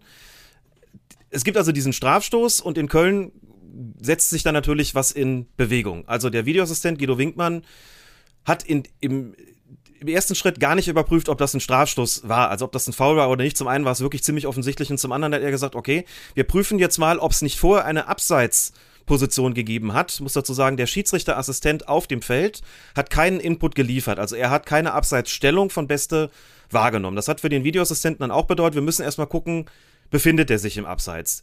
Das macht er also, legt die berühmten, ominösen kalibrierten Linien an und kommt zu dem Ergebnis, Jan Niklas Beste steht deutlich im Abseits und meldet in diesem Moment, wir haben eine Abseitsposition von Beste, das ist ja der, der gefault worden ist anschließend. Also muss der Strafstoß zurückgenommen werden und es muss auf Abseits entschieden werden, sprich indirekter Freistoß. Was macht der Schiedsrichter? Er nimmt diese Information entgegen. Das ist eine faktische Information. Wenn Guido Winkmann ihm sagt, Abseitsstellung, und der hat ja später dann ins Spiel auch eingegriffen, indem er den Zweikampf um den Ball geführt hat. Das ist ja unstrittig zunächst mal. Er macht also dieses ominöse Viereck und sagt, indirekter Freistoß, kein Strafstoß. Davon ausgehend geht natürlich dann, äh, ist sich dann der vierte Offizielle und auch der Schiedsrichter sicher, das ist jetzt hier abgeschlossen, der Check ist beendet, die Überprüfung ist beendet, Entscheidung ist auch geändert worden, also darf jetzt Borussia Dortmund den Spieler Aller auswechseln. Und als das geschieht, merkt der Videoassistent, merkt Guido Winkmann, Mist, ich habe tatsächlich was übersehen, die Szene geht ja noch weiter. Das war in dem Moment, glaube ich, einfach, hat er einfach nicht auf dem Schirm gehabt. Die Szene geht noch weiter. Und dann lässt er sich das nochmal zeigen, schaut sich das nochmal an und sagt dann, ups, okay, der Zweikampf zwischen Jan-Niklas Beste und Sebastian Aller, der muss auch unter dem Aspekt bewertet werden, hebt nicht Aller durch die Form der Ballannahme, durch seine Aktion, hebt er nicht eigentlich das Abseits auf, indem er kontrolliert möglicherweise den Ball spielt, dann wäre das Abseits eben aufgehoben, dann entsteht diese ja, sogenannte neue Spielsituation und dann wäre es eben kein Absatz mehr von Beste und sagt dann auch durch gegenüber dem Videoassistenten Tobias Reichel, sagt ihm gegenüber dann durch, sorry, du musst jetzt aber doch nochmal äh, rausgehen, wir haben hier eine Situation, du musst bewerten, ob es sich um ein kontrolliertes Spielen des Balles handelt. Das ist natürlich kurios, den Check nochmal zu eröffnen, dann geht tatsächlich ähm, Tobias Reichel raus, guckt sich das an, auch mit dem Schiedsrichterassistenten, ich glaube Freddy Asmund auf der Seite zusammen und kommt zu dem Ergebnis, ja, das ist für mich kontrolliertes Spielen des Balles. Der nimmt den technisch unsauber an, aber der Ball ist lange unterwegs gewesen, der kommt zwar hoch, ist schwerer zu verarbeiten, er hat ihn die ganze Zeit im Blick, Aller bewegt sich in einem moderaten Tempo, der muss also nicht rennen, der hat Kontrolle über seinen Körper und eigentlich auch Kontrolle über die Situation und als er den Ball am Fuß hat, blickt er sich nochmal um, was mache ich denn als nächstes? Das heißt, er hat schon ein bisschen Zeit, diesen Ball auch tatsächlich zu verarbeiten. Im Regelwerk steht geschehen, geschrieben, wenn der die Möglichkeit hat, den Ball unter Kontrolle zu bringen, den Ball zu klären, den Ball zu einem Mitspieler zu passen, dann sprechen wir von einem kontrollierten Spielen des Balles und wenn er ihn durch eine technische Unsauberkeit dann nicht gut annimmt, ändert das nichts an der Situation, dass eigentlich die Kontrolle vorgelegen hat oder hätte haben können, dann hieße das kein Abseits. Das hat der Schiedsrichter entschieden hat gesagt, für mich ist das Ballkontrolle und hat gesagt, gut, dann müssen wir doch den Strafstoß geben. Und er musste sich natürlich dann auch überlegen, was mache ich eigentlich für eine persönliche Strafe jetzt am Ende? Was gebe ich für eine persönliche Strafe? Dieses Gelb machen und Rot machen ist inzwischen auch Schiedsrichter-Slang, hat sich bei mir auch schon eingeprägt. Also was gebe ich, was spreche ich für eine persönliche Strafe aus und hat sich dann für Gelb entschieden mit der Begründung Zweikampf um den Ball, siehe Regeländerung. Und hat Sebastian Aller nur die gelbe Karte gezeigt. Und dann haben natürlich viele Menschen gefragt, und was wäre gewesen, wenn er zu einem anderen Ergebnis gekommen wäre, wenn er gesagt hätte, das ist für mich die Unterbindung, die Vereitelung einer klaren Torchance. Das hat für mich nichts mit dem Zweikampf und dem Ball zu tun. Der hält den nur fest, damit er nicht aufs Tor losrennt mit dem Ball. Was wäre denn gewesen, wenn er dem jetzt rot gezeigt hätte? Auf der Bank. Hätte dann Füllkrug wieder vom Platz gehen müssen, also wäre der Wechsel rückgängig gemacht worden. Antwort? Der hätte komplett ich, nach Bremen zurückgehen müssen. Der hätte komplett zu. genau. Auswechslung rückgängig gemacht, Vereinswechsel rückgängig gemacht, alles auf neu, genau, alles auf null, richtig. Hier habt ihr ihn zurück, Werder Bremen. Äh, genau, das äh, hätte die massivste Konsequenz überhaupt äh, gehabt. Nein, also da ist es dann so, laut Regel 3, Spieler, ist es so, eine Auswechslung ist vollzogen und nicht mehr zu revidieren, wenn erstens der Schiedsrichter zugestimmt hat. Das ist ja geschehen in diesem Fall. Zweitens, der auszuwechselnde Spieler das Feld verlassen hat, Aller, das war der Fall. Drittens, der Einwechselspieler das Feld betreten hat, Niklas Füllkrug. Alles drei der Fall gewesen. Dann ist eine Auswechslung vollzogen und nicht mehr rückgängig zu machen, auch dann nicht, wenn das Spiel noch nicht wieder fortgesetzt worden ist. diese Spielfortsetzung ist ja normalerweise das Kriterium für ab da kann eine Entscheidung, eine vorige Entscheidung nicht mehr geändert werden. Bei einer Auswechslung ist das tatsächlich anders. Das hätte bedeutet, wenn Aller rot bekommen hätte, hätte Borussia Dortmund aber trotzdem mit elf Spielern weiterspielen dürfen, nämlich mit dem bereits eingewechselten Niklas Füllkrug. Und das ist natürlich kurios und auch, und da waren wir intern schon auch, ähm, das war schon auch einfach klar, dass das nichts ist, äh, was man jetzt nach außen hin irgendwie noch ähm, beschönigen muss oder sowas. Es wird ohnehin nichts beschönigt, sondern da ist auch klar gesagt worden, das ist nicht gut gelaufen, das ist nicht optimal gelaufen im äh, der Absprache zwischen Videoassistent und Schiedsrichter im gesamten Prozess nicht gut gelaufen. Das hätte äh, einfach anders vonstatten gehen müssen. Das muss man an der Stelle auch klar sagen. Klar ist aber auch die richtige Entscheidung. Strafstoß hat am Ende schon gestanden und eine persönliche Strafe wo wir gesagt haben, Rot wäre auf jeden Fall die bessere Entscheidung gewesen, aber Gelb ist mal mindestens nicht tausendprozentig falsch. Ähm, Tobias Reichel hat gesagt, der ist noch gar nicht im Ballbesitz der Beste, der andere schirmt, der Aller schirmt den ab. Ja, der greift ihn an, aber irgendwie ist es für ihn noch ein Zweikampf um den Ball, deswegen hat er da nur Gelb gegeben. Äh, Rot als bessere Entscheidung, aber am Ende kommt was raus, womit man schon irgendwo leben kann. Aber der Verlauf, der Prozess bis dahin, der war nicht wirklich gut. Finde ich, äh, finde ich super, wie du es beschrieben hast. Ähm, unter anderem, weil ich, weil ich das auch exakt so gesehen habe. Mir ist da auch eine Sonst besondere Komplikation. äh, natürlich. so sind wir Menschen. Ähm, nee, aber tatsächlich finde ich den Fall auch besonders spannend, weil wahnsinnig komplex und, äh, und ich finde es schon auch wichtig, dass man das mal am Anfang, genauso wie du es gemacht hast, hervorhebt. Das ist eine so kuriose, besondere Szene, die wird wahrscheinlich Lutz Wagner in den nächsten Jahren immer mal wieder als Beispiel erwähnen und sagt, guck, schau euch das an, es kann passieren. Äh, vor allen Dingen auch, weil, weil im Detail so viel Besonderes passiert. Also im Endeffekt sind da ja zwei Sachen, die jetzt eben auch angepasst wurden. Ähm, hintereinander passiert. Also erst einmal wird definiert, Sebastian Aller hatte eine gewisse Kontrolle beziehungsweise die Möglichkeit, Kontrolle zu haben. Nur deswegen ist es keine Abseitsposition.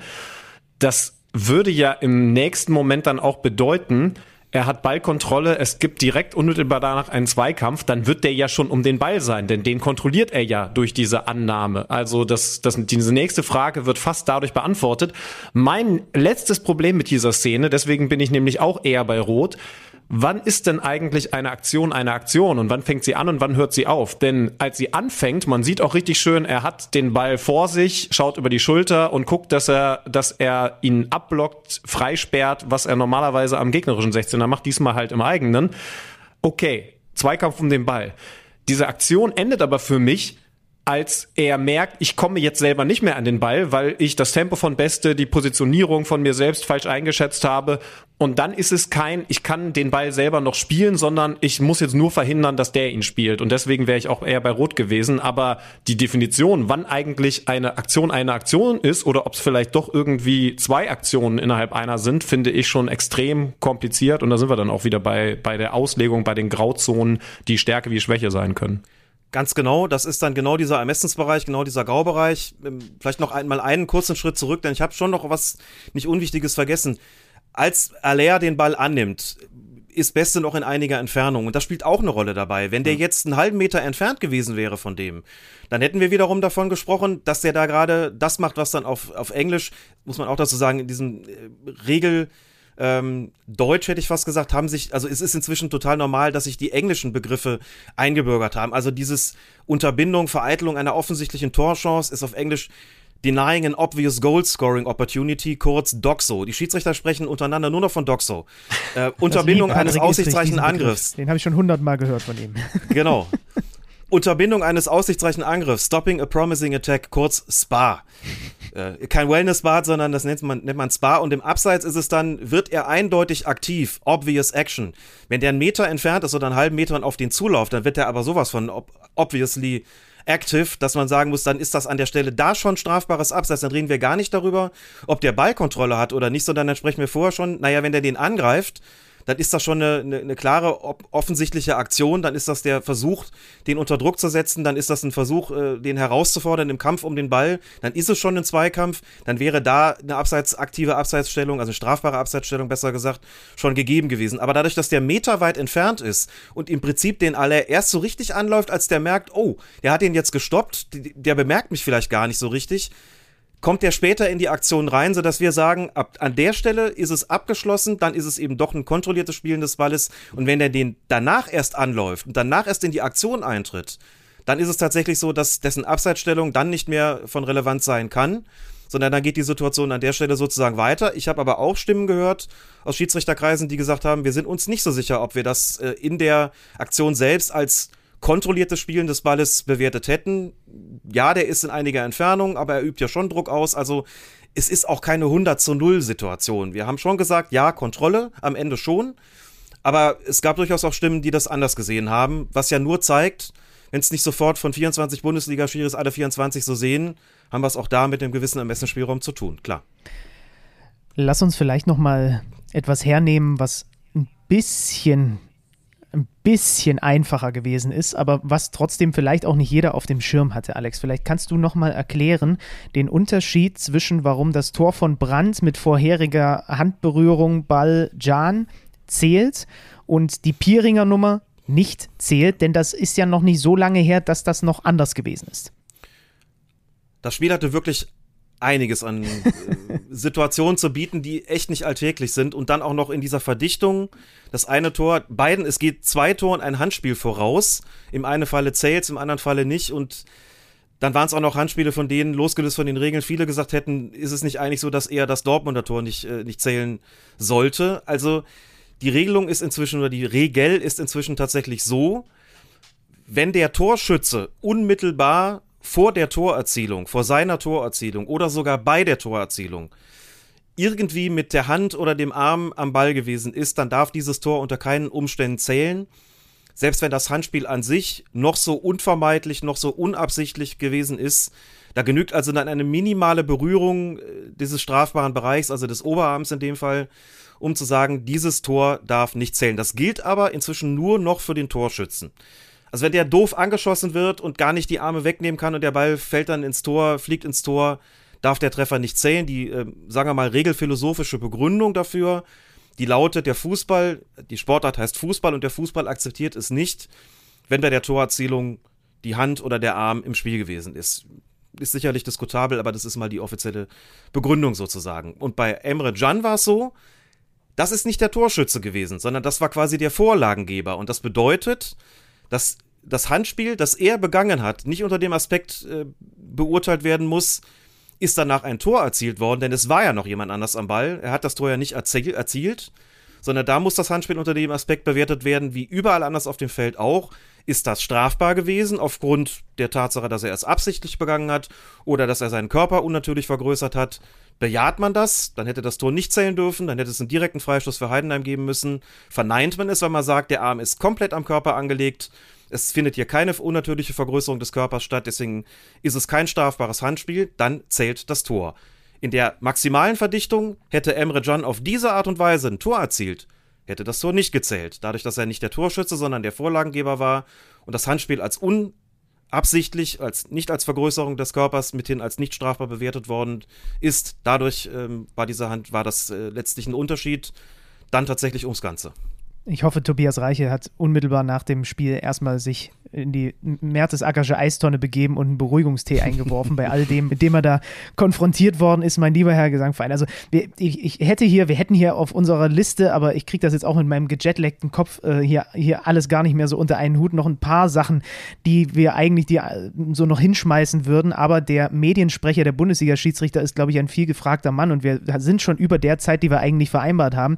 Deswegen, Alex, also äh, wisst, wissen die Hörer sowieso auch eh, dieses Schiedsrichterthema wird uns ziemlich sicher noch hier und da auch mit Gesprächspartnern, vielleicht dann ja auch wieder mit dir äh, in dieser Saison begleiten, hier bei Kicker Meets Saison. Ich hätte zum Abschluss nur noch eine Frage, weil Alex und ich das auch in einem der letzten Podcasts schon mal so ein bisschen äh, diskutiert hatten und das auch mal aufkam, als wir uns da bei, dieser, bei diesem Schiri-Screening von dieser Doku gesehen haben. Dürften wir uns eventuell wirklich mit dem KMD-Team mal nach Köln äh, an so einem Samstagnachmittag einladen, dass wir mal da vorbeikommen und uns das angucken. Ich glaube, vielleicht kriegen wir das, ich glaube, da könnte eine coole Podcast-Folge draus entstehen.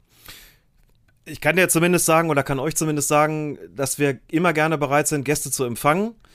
Ob das an einem Samstag möglich ist, wo wahnsinnig viel Rummel da ist und so ja, groß ja, ist ja. Äh, der sogenannte Kölner Keller, sprich das Video Assist Center in Köln tatsächlich nicht, äh, aber dann vielleicht freitags oder sonntags. Äh, das ist alles andere als undenkbar. Ähm, Okay. Schreibt uns bitte einfach gerne an, lasst uns drüber sprechen und dann finden wir bestimmt einen Termin ähm, für euch, dass ihr euch das mal angucken könnt. Denn ich kann versprechen, es wird äh, quasi die Neudefinition des Aha-Erlebnisses für euch werden. Oh, das, das klingt vielversprechend. Aber dann an Info, als Info für dich, ihr wärt einer der wenigen Clubs, die Benny überhaupt reingelassen hätten. Äh, Das muss euch auch klar Das sein. ist korrekt, ja. Da müsst ihr damit umgehen. Dann halte ich es doch mit, dann halte ich es doch mit, also normalerweise sagt man da, wir halten es alle ein bisschen mit Groucho Marx. Trete keinem Club bei, der Leute wie dich selbst aufnehmen will. Und das Schöne, Schöne daran ist, er muss ja auch gar nicht beitreten. Er wird einfach so hineingelassen, ohne Mitglied zu werden. Ja, das könnte seine große Chance sein. Alex, ganz lieben Dank. Äh, Wir haben, wir haben sehr viele Antworten bekommen und ja, das Schiedsrichterwesen, ich nehme das Wort noch einmal in den Mund, das ist groß und komplex, aber deswegen ja auch spannend, äh, so dass wir sicherlich in den nächsten Wochen auch noch weitere Fragen haben. Aber hey, ähm, mit, mit so einer, mit so einer vorsichtigen Eintrittskarte hinten raus haben wir doch die Hoffnung, dass wir auch weitere Antworten bekommen werden. Ganz lieben Dank, Alex. Danke dir. Ich bedanke mich bei euch und äh, es geht ja letzten Endes auch darum, aus dem Schiedsrichter, dass der Schiedsrichter nicht länger ein unbekanntes Wesen ist, um diesen Karlauer zum Schluss dann doch noch zu zünden. äh, dafür dient diese Doku, die er auch beworben hat, wo wir uns auch gesehen haben und äh, wenn man durch solche Gespräche auch dazu beitragen kann, das ein bisschen transparenter und verständlicher zu machen, jederzeit. Auch deswegen herzlichen Dank für die Einladung und dann sage ich mal hoffentlich bis bald. Bis bald. Alex Feuerhardt, eins der sexiesten Schiedsrichterwesen, die wir haben.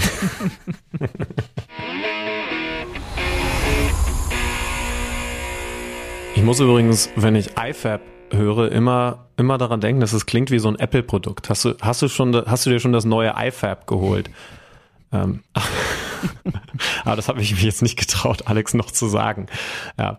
Äh, lass uns über die Spiele vom Samstag reden und äh, zum Beispiel die die Frage diskutieren, ob der VfB Stuttgart sich in den letzten Wochen ein unbekanntes, aber offensichtlich qualitativ hochwertiges iOS-Update geholt hat.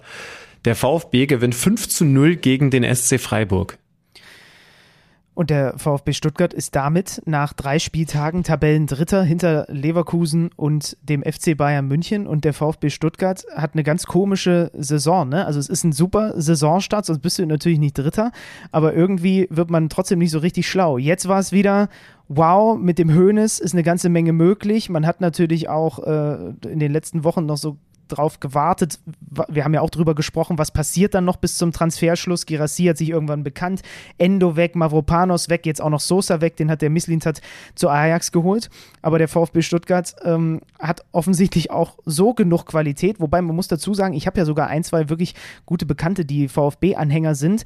Und Kannst du das nachvollziehen, dass die sagen, ja, die sind alle qualitativ super Fußballer gewesen? Was hat uns das aber eigentlich in den letzten Jahren gebracht? Sind wir dadurch wahnsinnig erfolgreich gewesen. Das waren teilweise ex ex extreme Sympathieträger. Und natürlich tut es weh, einen Endo da jetzt gehen zu sehen oder auch diesen sympathischen Sosa. Aber es gibt VfB-Anhänger, die sagen, es ist jetzt auch Zeit für den Schnitt und vielleicht kriegt man es ja wirklich dann jetzt hin und ist das ja wirklich ein Trend, den man jetzt fortsetzt, wenn man da zumindest immerhin zweimal 5 zu 0 ein Heimspiel gewinnt. Ja, man hat zwischendurch auch eine richtige Rasur von RB bekommen, aber es bleibt ja dabei, dass in diesem Kader, und das hat dieses Spiel, finde ich, gezeigt, halt auch einfach trotzdem weiterhin eine ganze Menge drinsteckt. Ne? Also mein alter Freund Chris Führig, das weiß sowieso jeder, der hier zuhört, von dem bin ich ein Riesenfan. Du hast mit dem und Silas über die Außen dieses Tempo und du hast halt vorne den Schleicher, der immer noch da ist mit Girassi, den Mann, der sich so gut bewegt und, und, und die Laufwege anbietet. So, und dann hast du halt einfach da schon mal eine unglaubliche, eine un oder kannst du, wenn der Hönes das zum Beispiel aus einem Führig aus konstant, auch konstant rausgekitzelt bekommt, dann ist das, dann ist das auch echt eine richtig gute Qualität. Und dann können wir sogar noch drüber reden, was ist eigentlich mit einem, mit einem Karasor im Mittelfeld, dem traue ich auch zu, unter Höhnes nochmal einen Step zu machen mit diesem Mix, was der so mitbringt. Also ich bin, ich bin selber überrascht davon, dass ich mich habe quasi von dem einen oder anderen VfB-Anhänger auch davon infizieren lassen, zu denken, das ist alles gar kein Weltuntergang, was jetzt in diesem Sommer passiert ist, auch wenn viele der Transfers auch so spät erst passiert sind. Naja, wozu das tatsächlich führen kann, Du hast ja recht, das sind ja alles anerkannt gute Fußballer, individuell. Jetzt gar nicht nur technisch, weil Endo stand, glaube ich, für eine andere fußballerische Qualität, aber, aber definitiv eine Qualität. Wozu das führen kann, ist, dass das Gleichgewicht innerhalb der Mannschaft einfach besser ist. Also mal These, wenn man jetzt diese Spielleine nimmt und das 1 zu 0 mit der 1 gegen 1 Situation von Führig anschaut, ist es nicht vielleicht sogar besser, wenn der einen Ito als Linksverteidiger hinter sich hat, Guter im Punkt, Vergleich ja. zu einem Sosa, der zwar toll offensiv arbeiten kann und fantastische Flanken schlägt, aber im Zweifel den Flügel für solche 1 gegen 1 Situationen von Fürich zustellt. Ne? So, da, da sind wir dann ja bei dem, was du, glaube ich, meinst. Also ist ist ein, ein Sosa ein für diese Mannschaft, die zuletzt ja immer im unteren Tabellendrittel unterwegs gewesen ist, herausragender Fußballer? Ja. Aber ist es nötig, einen solchen Fußballer zu haben, wenn du Fürich hast, wenn du Silas hast, wenn du vorne einen Goalgetter namens Girassi hast? Offensichtlich nicht. Oder eben vielleicht nicht, weil wir dürfen natürlich jetzt auch nicht den Fehler machen, du sagst ja richtig, sie haben auch mal eine Rasur gegen Leipzig in der Zwischenzeit bekommen, zu sagen, das hier ist die Mannschaft, die... Oh, ich habe einen Krampf. Ich, ich habe einen? Krampf. Was? Ich, ich habe einen Krampf. Ja, ihr seid live dabei, wie ich einen Oberschenkelkrampf habe. Oh, das ist der schlimmste Krampf, den es gibt. Oh Gott, was spielt sich denn Oh, da das ab? sind. oh, gut, dass wir keine Kamera mit. Ach nee, wir haben eine Kamera mitlaufen, aber wir zeichnen nicht auf. Oh. Was oh, ist das ist das erste los? Mal, dass mir das passiert. Ja, Also- ich habe am Samstag einen Triathlon gemacht. Schön, dass du nachfragst. Während du irgendwie stressige Tage in Asien hast, habe ich in der Heimat mal wieder einen Triathlon veranstaltet und auch selber ab. Oh. Aber Ja. ist das, also, also äh, kommt das mit dieser, ich, ich kann, kann nicht davon ab, dass ich über diese Schlüsselgeschichte auch die ganze Zeit noch nachdenke. Hast du beim Triathlon einen Schlüssel verloren, oder? Entschuldige. Äh, Wir merken uns mal bitte, was ich über den VfB sagen wollte. Aber nee, das ist eigentlich nur die Vorgeschichte. Ich sag ganz ehrlich, mein Körper meldet sich jetzt gerade. Oh, ich habe Angst, dass er zurückkommt. Ich fahre jetzt hier den Tisch hoch und mache das, den Rest im Stehen. Richtig nee, so. Da reicht das Kabel nicht. Shit. Ich fahre wieder runter. Äh, oh Mann. Also meine. Shit. Ey, Dass mir das mal im Live-Podcast, also quasi im Live-Moment im Podcast passiert, ey. Ähm, ich habe mich übernommen. Offensichtlich will mein Körper mir was sagen. Ich, ich war in der vergangenen Woche ja in München und habe äh, für die Veranstaltung, die du gerade vor Ort besuchst, in München für, für Magenta moderiert. Und ähm, nebenbei, weil sich in München meine Wohnungssituation etwas ändert, auch noch eine Art Umzug gehabt. Und also den Wochenrhythmus gehabt, Montag und Dienstag Sendung, Mittwoch und Donnerstag Zeit, meine komplette Bude leer zu räumen. Freitag nochmal Sendung und dann direkt nach Feierabend nach, nach Hause fahren, also in Richtung Wolfsburg, um am Samstag den Triathlon zu machen. Das heißt also, jede freie Minute, die ich auch noch in München habe und nicht mit Umzug oder Sendung äh, verbringe, Sendungsvorbereitung verbringe, noch irgendwie für Training nutzen. Ähm, am Ende hat's irgendwie hingehauen. Aber ähm, ich äh, habe mich offensichtlich übernommen. Und was ist mir Donnerstag passiert? Jetzt weißt du, was ich für ein enges Zeitfenster für all diese Dinge hatte. Ich habe meinen Autoschlüssel verloren. Ähm, ich wollte gerade Dinge zum, zum Wertstoffhof, äh, ein Begriff so sexy wie Schiedsrichterwesen, bringen und will losfahren äh, und merke, es ist kein Autoschlüssel da. So, mit dem Problem, ich habe das komplette Zimmer mit Kisten vollstehen und wusste halt also, okay, die Wahrscheinlichkeit ist groß, dass ich irgendwo in dieser Kiste den Schlüssel habe. Das heißt also, alle Kisten, die ich am Mittwoch gepackt habe, habe ich am Donnerstag nochmal komplett ausgeräumt, um eben zu schauen, ob da der Autoschlüssel drin Ja, ist. aber War Moment, er aber Moment. nicht. Da- Darf ich da eine, eine Zwischenfrage stellen? Also erstens ist es schon Natürlich. wieder die Schlüter, schlüterste Geschichte, die, die ich gehört habe. Hast du einen Pullover angehabt, wo vorne so eine Tasche ist? Ich bin natürlich auf und abgesprungen. Vielleicht bin ich sogar zu viel auf und abgesprungen, weshalb ich jetzt den Oberschenkelkrampf bekommen habe. Aber nein, er war nicht aufzufinden. Und ich habe mir gedacht, ja, wahrscheinlich ist er irgendwo in irgendeiner so einer Jacke, die da halt Jahre rumlag in München und die ich da jetzt in so eine Kiste reingedrückt habe, keine Ahnung. Und dann ist mir noch was eingefallen. Und zwar, dass ich den professionellen Share Now Move gemacht habe. Ich war mit dem Auto da, mit dem musste ich dann der Freitagabend zum Triathlon fahren und habe mittlerweile keine, äh, wie nennt man das hier, so keine, keine Anwohnerpark-Genehmigung mehr. Das heißt also, ich habe ein bisschen außerhalb von Schwabing, wo ich in München meine Wohnung habe, geparkt und habe den Move. Jeder, der, du bist ja kein Sternau-Fahrer, doch, du, du hast es auch, ne? Also jeder, der das häufiger mal ja. fährt, der, der hat darüber schon mal nachgedacht. Ich habe für mein Auto, da wo man frei parken kann in München, keinen Parkplatz gefunden. Und dann war dann, dann war dann ein Schernau, ein Mietauto. Und das heißt also, ich habe endlich mal das gemacht, worüber ich schon häufiger, wenn ich Parkplätze gesucht habe, nachgedacht habe. Ich habe das Schernau gemietet, habe das aus der Parklücke gefahren, hab, bin ausgestiegen, hab mein Auto reingeparkt und bin wieder in das Schernau und bin mit dem Schernau zu meiner Wohnung, weil mit, sind wir ehrlich, Leute, wir sind hier unter uns, mit dem Schernau kannst du eigentlich überall parken, das äh, wird sowieso zehn Minuten später von wem anders gemietet. Es ist nur dann doof, wenn du in der Hektik eventuell deinen Autoschlüssel im Schernau liegen lässt. Nein. Und die Wahrscheinlichkeit war, als ich dann drei Stunden lang alle Kisten in meiner Wohnung abgesucht habe, natürlich durchaus vorhanden. Was also macht man? Das schon mal als Service für euch, liebe Leute. Wenn man zu, ich sag jetzt mal 30 bis 40 Prozent seinen Autoschlüssel in dem am Vortag gemieteten Schernau gelassen hat. Man ruft da an und sagt, folgendes ist passiert. Dann sagen die, alles klar, wir haben hier normalerweise folgendes Vorgehen. Wenn jemand sowas Wichtiges im Auto zurückgelassen hat, dann sperren wir das Auto für ihn und dann können Sie ja nochmal nachschauen, ob das Ding da ist. Problem ist, das Auto ist jetzt schon wieder in Miete. Ja, wie lange denn? Ja, der hat das für sechs Stunden gemietet.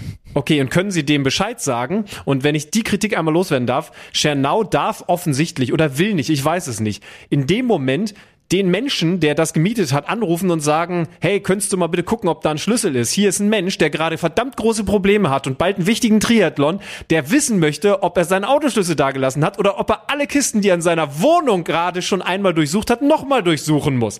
Dürfen sie nicht. Ist offensichtlich wieder so eine deutsch-juristische Geschichte, dass man die Daten da nicht freigeben darf oder so. Würde hier in Was Manila also habe ich gemacht? Ich habe fünf Stunden gewartet und irgendwann nochmal angerufen und gesagt, na, eigentlich habe ich fünfmal angerufen und äh, ja, nee, ist immer noch besetzt, ist immer noch besetzt. Jetzt ist es wieder verfügbar. Er hat sogar nochmal eine Stunde überzogen, der Drecksack. Nach sieben Stunden haben sie gesagt, jetzt können Sie dieses Auto von uns reservieren lassen. Das befindet sich jetzt an folgendem Ort. Welcher Ort war's? komplett andere Richtung, andere Seite von München. Ich also eine Dreiviertelstunde dahin gefahren und wie gesagt, ich habe eher vermutet, dass es sowieso umsonst ist. Dieses Auto war zumindest noch da. Gucke rein. Bestes Gefühl ever, Schlüssel war da. Schlüter, du bist wirklich so ein Und, und das ist das, was, was, das ist das Schöne an der Psychologie. Je verrückter die Vorgeschichte ist, desto toller ist der Moment, wenn du in ein Schernau schaust und du findest tatsächlich, obwohl ich am Ende bei ungefähr drei Prozent Wahrscheinlichkeit war, dass dieser Schlüssel wirklich noch da ist, du findest am Ende diesen Schlüssel da. In den Statuten von Schernau steht sogar drin, wenn sie etwas finden, was offensichtlich jemand vor ihnen da drin gelassen hat, dann bringen sie es zum Fundbüro oder legen es in den Kofferraum. So, ich wusste natürlich, ich muss morgen mit dem Ding wieder zurückfahren. Das heißt also, wenn dieser Mensch das zum Fundbüro gebracht hat, habe ich keine Chance. Dann kann ich auch den Triathlon ausfallen lassen. Im Kofferraum nachgeschaut, da war es nichts. Unterm Sitz nachgeschaut, da war kein Schlüssel. Und in der Mittelkonsole war dieser Schlüssel. Das heißt also, dieser Mensch hat äh, den Schlüssel irgendwo gesehen, hat gesagt, lege ich rein, Rest ist mir doch egal. Naja, am Ende hat's funktioniert, bis der Körper sich jetzt vor wenigen Minuten zu Beginn dieser Geschichte gemeldet hat. mehrere Gedanken dazu. Also erstmal diesen Menschen als Drecksack zu bezeichnen, nur weil er deine, dein mal wieder vollkommen verqueres Leben nicht auf der Kappe hat und sein eigenes Leben führt, finde ich schon e- einigermaßen dreist. Zweitens sind wir von besagter äh, Mietmarke nicht gesponsert. Das möchte ich an dieser Stelle nochmal sagen. Die haben, die haben sich das hier nicht erschließen in dieser Folge. in den letzten zehn Minuten. Und drittens hassen dich vollkommen zu Recht alle VfB Stuttgart-Fans, weil die gerade dachten, oh, die reden über den VfB, die reden über den VfB, der Schüler sagt was Kluges und jetzt sind wir erstmal äh, gnadenlos abgedriftet. Also du wolltest, glaube ich, darauf hinaus, dass die Rollenverteilung jetzt vielleicht klarer ist, dass ein Führig eine bessere Absicherung hat, dass ähm, einfach jetzt das Ganze vielleicht ein bisschen stimmiger ist, obwohl man erstmal, ich habe das gelernt von meinem lieben Kollegen Basketball-Experten äh, Per Günther, dass es im Amerikanischen das Sprichwort gibt, gibt äh, Addition through subst Subtraction, also quasi, dass man besser wird, obwohl man etwas wegnimmt. Und das könnte man ja, äh, das könnte man beim VfB vielleicht auch ganz gut anwenden, ne? Stell dir vor, du bist eine, eine, eine Mietautofirma. nicht Nennen wir sie, nennen, nennen wir sie Benny Now. So, und du hast München mit tollen Mietautos besiedelt. Und du hast fantastische Mietautos. Aber sie sind in München alle an einem Ort. Die sind zwar ganz toll, diese Autos, aber du hast sie alle an einem Ort. Dann ist deine Firma nicht so gut, wie wenn du etwas schlechtere Autos hast, aber die ganz toll über München verteilst. Nirgendwo ist noch ein privater Autoschlüssel drin und so. Die sind einfach sauber verteilt, so wie es sich gehört. Das ist der neue VfB. Addition by Subtraction übrigens. Ich habe gerade nochmal geschaut. Also das ist die, äh, die, amerikanische Variante. Man sollte beim VfB vielleicht noch einen gewissen äh, Alexander Nübel auch mit erwähnen, weil das ist tatsächlich ein, ja. ein Upgrade auf der Position. Ich möchte nur noch mal daran erinnern, dass der SC Freiburg in den ersten drei Minuten auch zweimal in Führung gehen kann und dann läuft das Spiel vielleicht ganz, ganz anders und dann verhindert er kurz äh, vor der Pause auch das 1-3, was vielleicht Freiburg auch noch mal eine andere, äh, äh, ein anderes Gefühl gibt für diese Partie. Ja, also Stuttgart ist interessant. Ich glaube, wir haben ja beide großes Vertrauen in Hoeneß und ähm, ich, äh, es sollte jetzt nur idealerweise nicht passieren, dass sie nach der Länderspielpause das nächste Auswärtsspiel direkt wieder fünf kassieren. Ja, das stimmt. Ich, ich mache mir übrigens einen Knoten in den Oberschenkel. Wir müssen definitiv in den nächsten Wochen auch über den SC Freiburg reden, wo alles, Vorsicht, Wortspiel, gerade sehr krampfig abläuft. Das hat auch Christian Streich nicht nur in den letzten Wochen schon angedeutet, sondern jetzt nochmal ganz deutlich herausgehoben. Äh, Werder Bremen ist eine Mannschaft, bei der ich fast Geld gesetzt hätte, dass die nach dem, was kurz vor dem Spiel gegen Mainz passiert ist mit Füllkrug und Co., jetzt irgendwie was ganz Schlechtes abliefert. Ja, Gewinn 4 zu 0.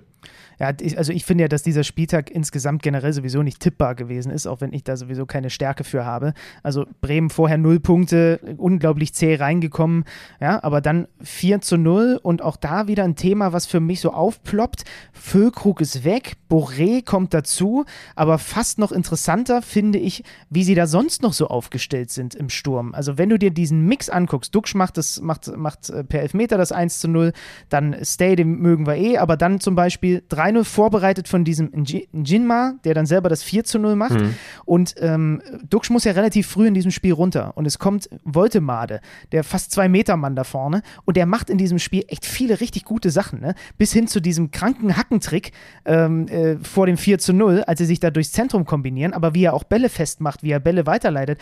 Und ich finde es super spannend, diesen. Und dazu dann auch noch Kovnatski, der letzte Saison in der zweiten Liga getroffen hat und der mir in der Vorbereitung schon, was ich so gesehen habe, echt gut gefallen hat. Woltemade und Jimmer waren in der dritten Liga vergangene Saison richtig stark, haben sich also auf diesem Profi-Level auch mit wirklich zweistelligen Toren dann beweisen können. Und dann hast du Boré, und Duxch, der sowieso funktioniert und einer der besten äh, Torschützen der Fußball-Bundesliga im Jahr 2023 ist. So, und auch da ist es wieder so. Du nimmst den qualitativ besten Stürmer, für mich ist Füllkrug dann auch nochmal über Duxch, nimmst du da weg aber der, der, der Mix an, die, an diesen verschiedenen Offensivwaffen, die auch alles irgendwie so ein bisschen slightly andere, andere Spielertypen sind, der gefällt mir dann schon wieder, auch wenn ich ja nun vor, ist noch nicht so lange her, gesagt habe, dass ich bei Bremen noch überhaupt nicht weiß, was das in dieser Saison wird. Aber jetzt habe ich mir halt mal so ein paar mehr Gedanken zumindest um diese Sturmreihe gemacht und da kann der Werner schon je nach Situation auch wirklich verschiedene, verschiedene Spielsteine aufs Feld schieben. Ja, es sind auch genau die Notizen, die ich bei dem Spiel habe, dass die Offensive von Bremen jetzt irgendwie spannend ist und ich finde, das alleine ist schon total positiv äh, zu sehen, wenn man halt überlegt, dass der beste Stürmer, also ne, ich glaube, wir dürfen ihn beide schon noch mal vor Duxch ansiedeln, ja, den ja. Verein verlassen hat und das nach einem langen Hin und Her und viel Hoffnung, dass es ja vielleicht doch weiterhin mit Füllkrug funktioniert und so. Und jetzt sieht man nach einem Spiel schon, ach gucke mal, sie haben es noch geschafft, Ersatz zu holen. Ne? Da sind wir wieder bei dem Thema. Die haben es immerhin noch sehr schnell hingekriegt, einen Boré aus Frankfurt loszueisen, mit dem Glück, dass Frankfurt da nicht wusste, dass sie ihn eigentlich selber ganz schön brauchen. Und äh, ja, Woltemade ist einer, der aufgrund meiner Körpermaße irgendwie auf mich besonders attraktiv attraktiv wirkt und äh, dann hast du aber auch noch mal ganz anderen Typen mit Njima und und dazu Kovnatski. Ich bin mal gespannt. Ich glaube schon, dass dass mindestens einer, eigentlich eher zwei um, um dann auch richtig als Ersatz gelten zu dürfen, mindestens noch mal ein, zwei Entwicklungsschritte machen muss. Und zwar nicht in den nächsten Jahren, sondern schon in dieser Saison. Aber irgendwie traut man es allen zu. Und das ist, das ist das Spannende. Und, und ich finde es jetzt schon cool, da drauf zu achten und hinzuschauen bei all den Rückschlägen, was offensiv passiert. Denn wir müssen natürlich auch weiterhin festhalten, es muss ja auch eine Menge kaschieren, denn die Defensive, die jetzt mal zu Null gespielt hat, auch wichtig vor so einer Länderspielpause, die bleibt ja das eigentliche Sorgenkind. Ja. Gehen wir noch durch die restlichen Nachmittagsspiele. Augsburg gegen den VfL Bochum. Ein 2 zu 2 dank Außenriss Asano. Äh, be beide Male eine Augsburger Führung dadurch egalisiert. Dieses 2-2 Schübenmann überragend. Ne? Der Chip von Stöger und wie Asano den dann Volley abnimmt, das war eins der Tore des Spieltags.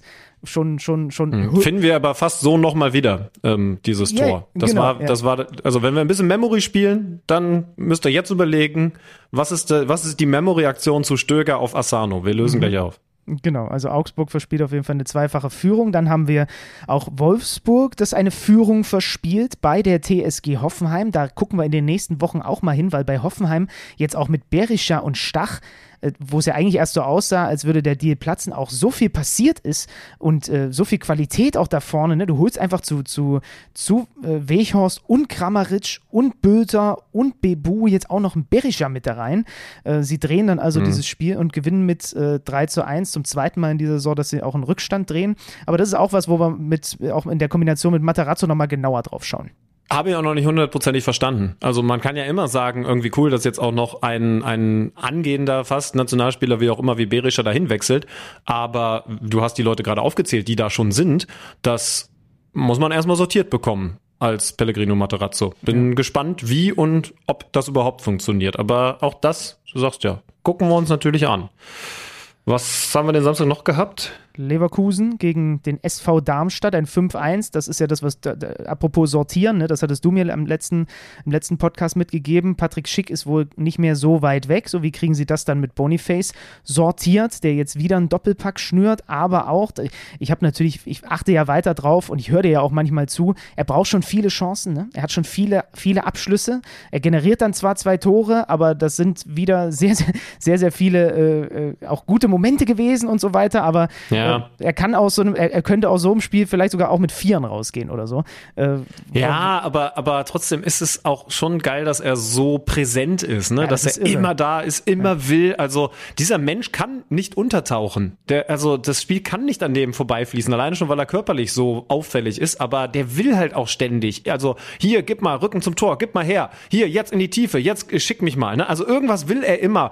Und da bin ich dann ja, das, das mag ja vielleicht auch kritisch rübergekommen sein sein, äh, als ich auch eben nochmal betont habe, dass der technisch Luft nach oben hat, äh, sind wir ehrlich, dieser, dieser Chip, den er da über den Keeper setzt, der war technisch hochwertig. Ne? Also, also der ist insgesamt schon echt veranlagt, aber eben trotzdem noch roh. Und, und trotzdem finde ich es irgendwie auch ganz geil, dass er, dass er so, so sehr da ist, so, so sehr in jeder Aktion mit dabei ist und natürlich auch Mitspieler um sich herum hat. Wir haben das ja in der vergangenen Folge beim Teamcheck ausführlich vorgestellt, die ihn natürlich auch nochmal besser machen. Also klarer Sieg für Bayern 04 Leverkusen gegen Darmstadt, die als einziges Team der noch nee, der, der noch lange laufenden Saison, der aber noch relativ frisch gestarteten Saison ohne Punkt dastehen. Und dann sind wir beim Abendspiel, ne? Genau, dann sind wir bei Gladbach gegen äh, den FC Bayern München. Die Bayern liegen hinten, Itakura nach einer Ecke. Dann allerdings erst Sané mit einer wunderbaren Pass von Joshua Kimmich, dieser Chip, den er dann perfekt verarbeitet.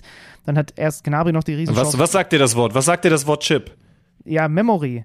Und es ist, aber es gibt Richtig. ja noch, es gibt ja noch ein Tor, was via Chip. Da kommen wir ja dann auch noch am Sonntag ja, dazu. Ja, aber das, aber das ist nicht, also ja, das, es gibt noch ein Chip-Tor, das war sogar noch mal schöner, finde ich, was die Vorarbeit angeht. Aber, aber das ist, also im Endeffekt, dieses, äh, die, dieses Tor, was wir von der Sano gesehen haben, haben mit dem Stöger-Pass, das ist im Endeffekt Blaupause Bayern, weil dieses Tor ja wirklich das am häufigsten erzielte ist vom FC Bayern München in den ja. letzten fünf bis acht Jahren immer wieder Kimmich, in dem Fall eben auf Sané, der sogar noch ein bisschen Glück hat, weil erstens äh, kann er den auch gut querspielen und wenn er ihn abschließt, dann sollte er ihn eigentlich besser treffen, als er ihn getroffen hat, aber drin ist drin klare Steigerung der Gladbacher, ne? diesmal mit Viererkette, äh, zwei Achter, äh, Neuhaus und Reiz, Weige. Reiz hat sich immer wieder so versucht, auch um Kimmich zu kümmern.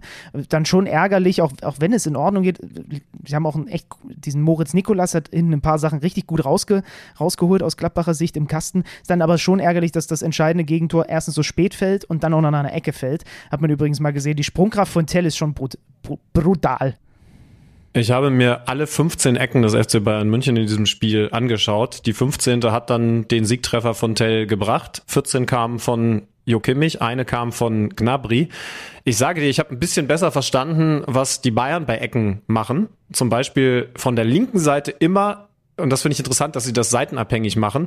Von der linken Seite Ecke heißt immer überladen am zweiten Pfosten. Also hieß es zumindest in dem Spiel, okay. dass sie vier, fünf Leute ganz, ganz aggressiv auf den zweiten Pfosten stellen, um da, um da, um da komplett zu überladen, um da für Chaos zu sorgen.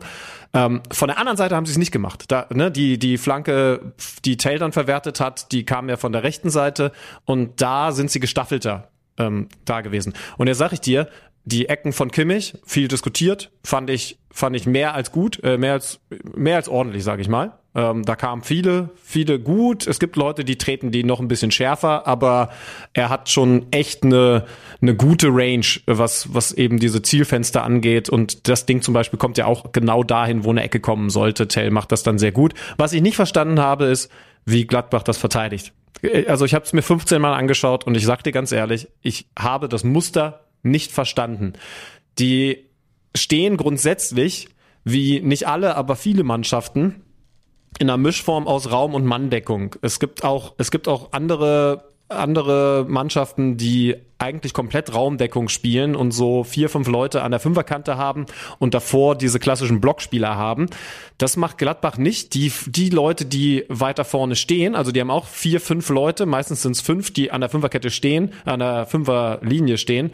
Ähm, aber die Leute davor haben eigentlich eine klare Zuteilung. Interessant sind zwei Sachen. Wenn die Bayern das von der linken Seite überladen haben, dann gab es Szenen, da haben sie dann gesagt, ja, ach nee, so weit, da alle, da alle auf die linke Seite Manndeckung machen wir jetzt auch nicht. Dann bleiben doch ein, zwei trotzdem zentral stehen. Also da haben sie es aufgelockert.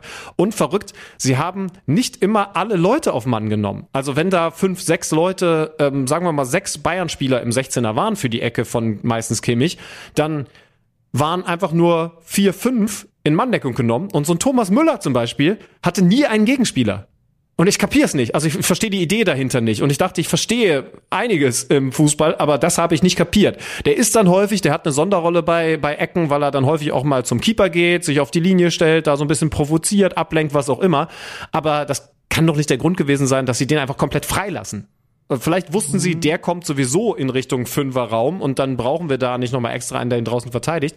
Aber so gesehen habe ich es zumindest noch nie und wie gesagt, verstanden noch weniger. Muss ich mir, wenn ich wieder äh, ein bisschen mehr Kopf dafür habe, nochmal im Detail angucken. Verstehst du denn den mutigen Bayern-Kader? Zitat Thomas Tuchel. Also, sie haben jetzt die Balleroberungsmaschine Palinia nicht gekriegt, obwohl er schon in München war, weil Fulham keinen Ersatz gefunden hat. Das heißt, der defensiv orientierte Sechser nicht. Auf der Rechtsverteidigerposition kein Pavard, kein Stanisic da ist jetzt Conny Leimer irgendwie dann in der zweiten Halbzeit in die Frontrunner-Position gekommen, der das auch wirklich gut machen kann. Was, was fangen wir denn jetzt mit diesem, was sind deine Gedanken zu diesem Bayern-Kader, so wie er jetzt steht? Bist du bei Thomas Tuchel? Siehst du es deutlich entspannter? Was machen wir?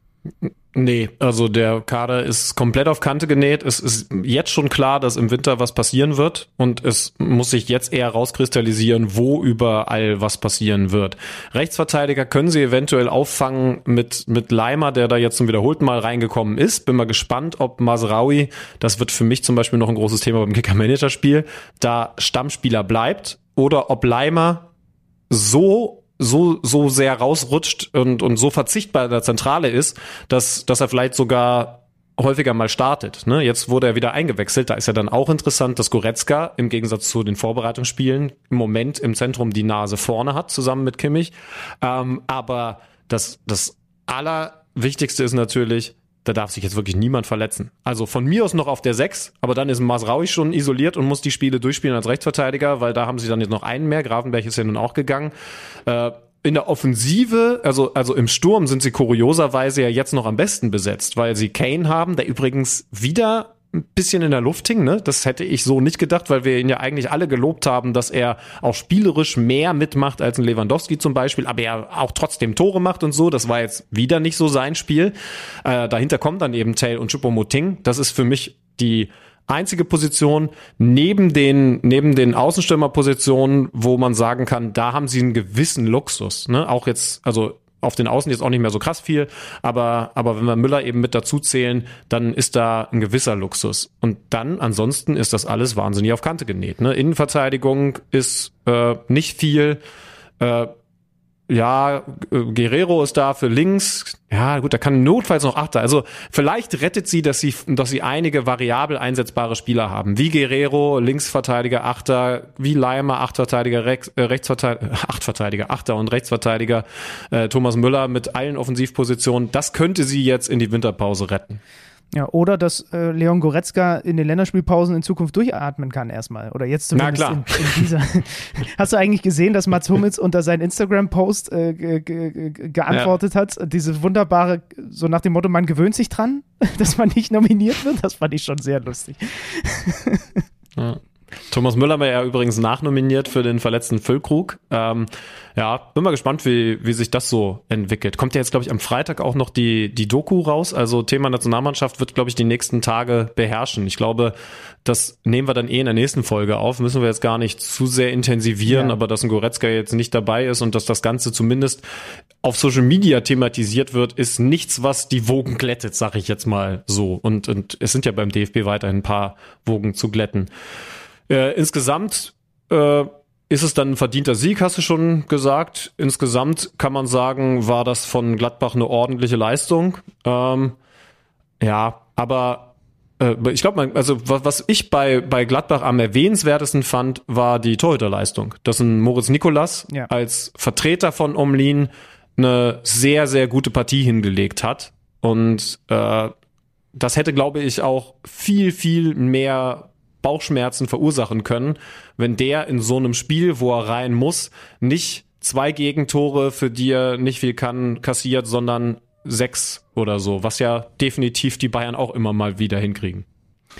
Am Sonntag gab es ein 1 zu 1 zwischen Eintracht Frankfurt und dem ersten FC Köln, also den Kolomuani-losen Frankfurtern. Köln geht in Führung, durchaus glücklich kurz vor der Pause, ein äh, Foulelfmeter verwandelt von Florian Kainz. Dann drückt Frankfurt nach Wiederanpfiff auf den Ausgleich, wobei das Drücken wird dann auch irgendwann ein bisschen weniger. Dann so richtig viel Zwingendes kam dann irgendwie bis zur Schlussphase auch nicht so bei rum. Dann aber kam eben die 87. Minute und doch noch der Ausgleich über eine schöne Verlagerung. Und wie spricht man ihn eigentlich aus? Schildmann, hilf mir mal kurz.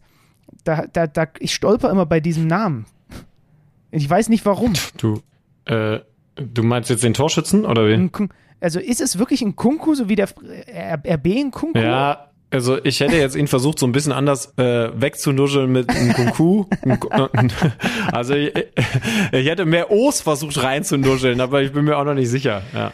Ja, gut, ist auch egal. Auf jeden Fall haben wir eine Sache. Wer mittlerweile übrigens, wer mittlerweile übrigens die, die endgültige native Korrektur, dass es, dass, dass wir ihn nicht mehr Major nennen dürfen, sondern er wird wirklich Mayer ausgesprochen, der Mann, der mit Wolfsburg ja. die erste Saisonniederlage erlitten hat. Bei Nkunko arbeiten wir noch dran.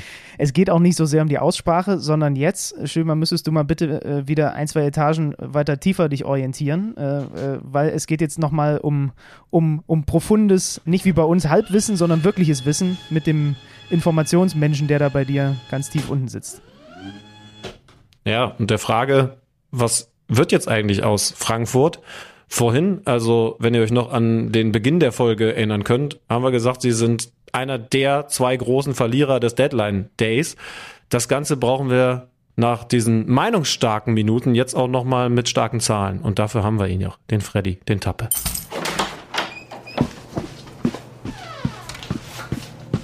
Neues aus dem Datenkeller. Präsentiert von Tipico Sportwetten.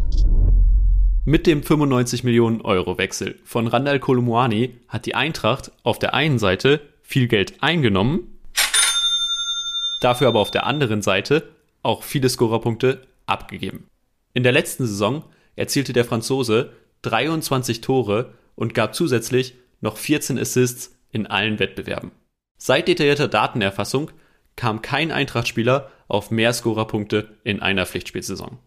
Kolumani war damit an 46 Prozent aller Eintracht-Tore direkt beteiligt.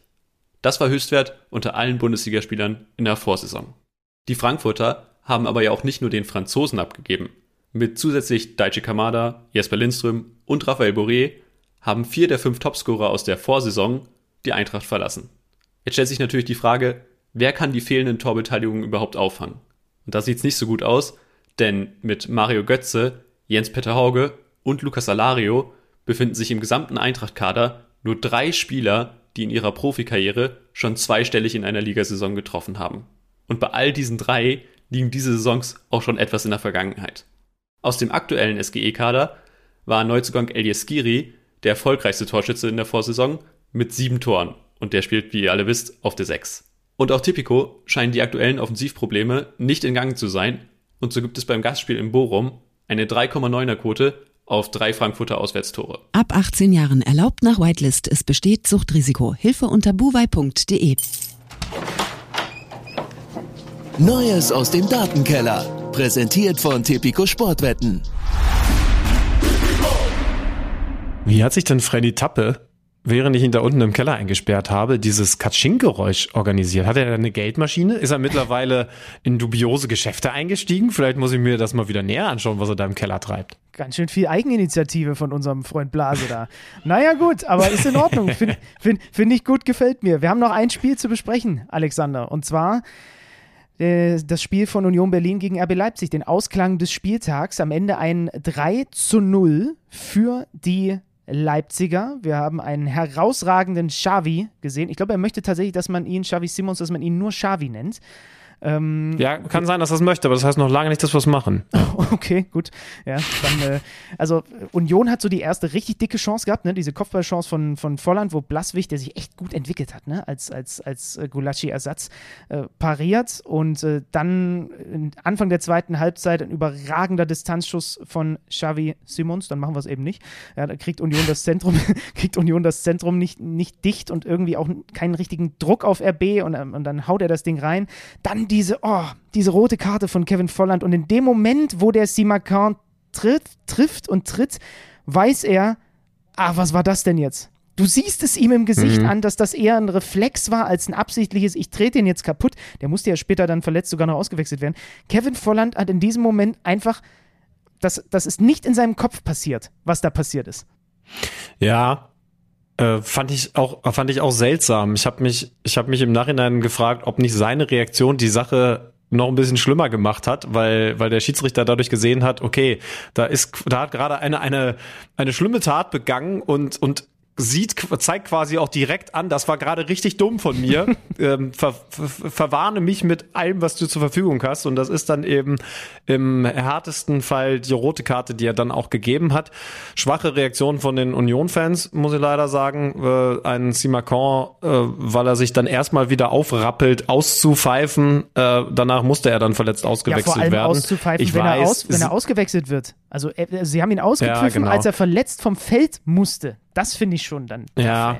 Ja, es ist einfach, also ich will es jetzt auch nicht komplett, komplett krass durchverurteilen. Ich weiß, ist Fußball, sind Emotionen auf den Rängen, schaukelt sich hoch, aber das war jetzt einfach ein Tick drüber. So, das, das, das, das, und ich meine, wie oft reden wir, reden wir positiv von dieser geilen alten Fürsterei? Da fand ich jetzt mal einen Tick drüber. Unterm Strich muss man aber eben auch sagen, dass mit der roten Karte, anders ja interessanterweise als am Spieltag zuvor, als Union das noch sehr gut wegstecken konnte, die Partie endgültig in Richtung Leipzig gelaufen ist, weil das natürlich auch ein anderes Kaliber ist. Und ich habe vorhin schon gesagt, Union jetzt total spannend. Bonucci hat noch nicht gespielt, hat sich lange, lange warm gelaufen, aber sie haben mit aller Qualität, die sie jetzt auf dem Platz haben, danach die komplette Wucht von RB Leipzig zu spüren bekommen. Olmo hat in der 76. schon eine sehr gute Chance, um auf 2 zu 0 zu stellen. Da zeigt auch Renault, dass er einer der besten Bundesliga-Keeper mittlerweile ist. Bin gespannt. Ne? Sie spielen jetzt unter anderem gegen Real Madrid in der Champions League. Freue ich mich auch tierisch drauf,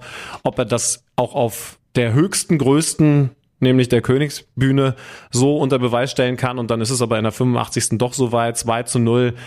Xavi Simons auf Scheschko, der das äh, in der klassischen Manier kannst alleine machen, dann solltest du es aber auch wirklich machen und nicht verschießen. Erledigt, denn äh, es waren Leute mitgelaufen. Ich fand es aber, wenn er so durchzieht, auch richtig, richtig gut. Und ich glaube, wir sind ja beide Fans von ihm.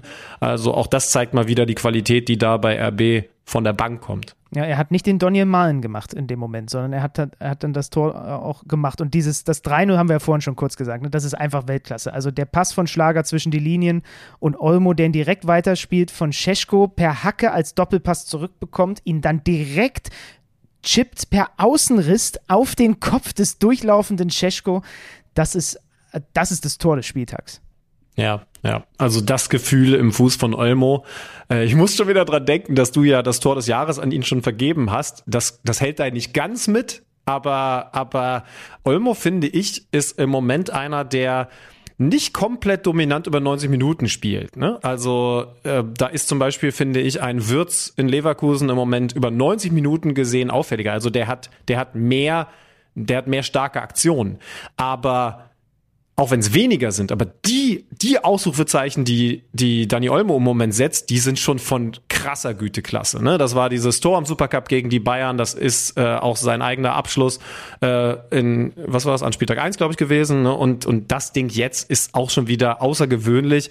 Und da muss man dann echt sagen, äh, wir reden regelmäßig so im Halbjahresabstand, würde ich sagen, darüber, dass die Bundesliga vielleicht an Qualität einbüßt und dass die Premier League davon eilt und so weiter, so jemanden in der Liga zu haben, während die Lewandowskis, die Haalands und zuletzt die Bellinghams dieser Welt die Liga verlassen haben, ist weiterhin sehr gut und vor allen Dingen auch ein Qualitätssiegel für diese Liga, denn das sind Dinge, die sind absolute Weltspitze und die können nur ganz wenige Fußballer auf diesem Planeten. Das war der dritte Spieltag in der Fußball-Bundesliga. Ich würde vorschlagen, dass wir nach der Länderspielpause, wir machen jetzt ein kleines KMD-Päuschen und dann bin ich auch wieder in deutschen Gefilden zu finden, dass wir dann auch mal den Blick da in die zweite Liga schmeißen. Ne? HSV-Tabellenführer, dann ja. Kiel und Magdeburg. Irgendwo dümpelt Schalke auf Platz 12 rum und die Hertha ist Vorletzter. Also wir müssen auch mal, glaube ich, darüber dann äh, in absehbarer Zeit nochmal ein Wörtchen verlieren. Aber das dann, Alexander, würde ich vorschlagen, ähm, wenn auch die die technischen Gegebenheiten und so weiter alles ein bisschen einfacher ist, als, als, äh, als das heute der, der Fall ist. Und äh, außerdem ruft jetzt auch langsam Manila nach mir. Ja, äh, willst du noch über das Kicker-Manager-Spiel reden oder hat es einen Grund, dass du das Ganze eher wegmoderierst? Ja. Ich mache mir tatsächlich jetzt in diesem Tag, ich glaube, das Transferfenster ist geöffnet, aber halt in, in dem Sinne, Benny hat euch das ja schon vor ein paar Wochen erzählt, also ihr habt einen Transfer frei.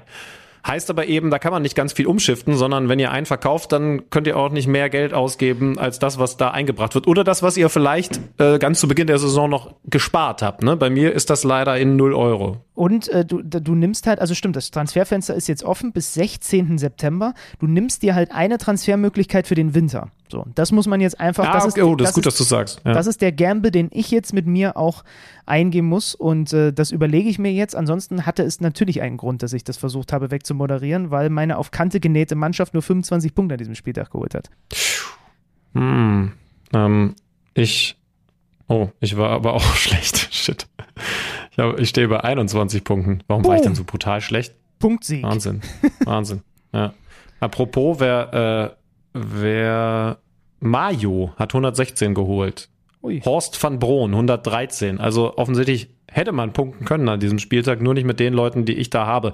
Ich mache mir jetzt auch einen Kopf, ob ich vielleicht doch nochmal bei Boniface zuschlage, habe ein bisschen Sorge, dass das Schick dem ein bisschen Spielzeit nimmt. Andererseits ist im Moment nicht vorstellbar, dass der weniger Leistung bringt, selbst wenn da ein weiterer Topstürmer bei Leverkusen da ist. Ich mache mir, ich mach mir da einfach mal einen Kopf drüber. Auf jeden Fall muss offensichtlich doch noch ein bisschen was passieren. Und damit beende ich diese Folge mit einem Satz, den ich nur ein einziges Mal jemals in der Geschichte von KMD wahrscheinlich sagen werde. Grüße von den Philippinen. Tschüss, macht's gut. ich grüße mal wieder aus Hamburg ähm, mit Autoschlüssel und allem, was so dazu gehört. Pass ja, auf dich auf. Bis der nächste. Bis zum nächsten Oberschenkelkrampf. Leute, macht's gut. Bis in zwei Wochen. Kicker meets the Zone, der Fußball-Podcast. Präsentiert von Tipico Sportwetten mit Alex Schlüter und Benny Zander.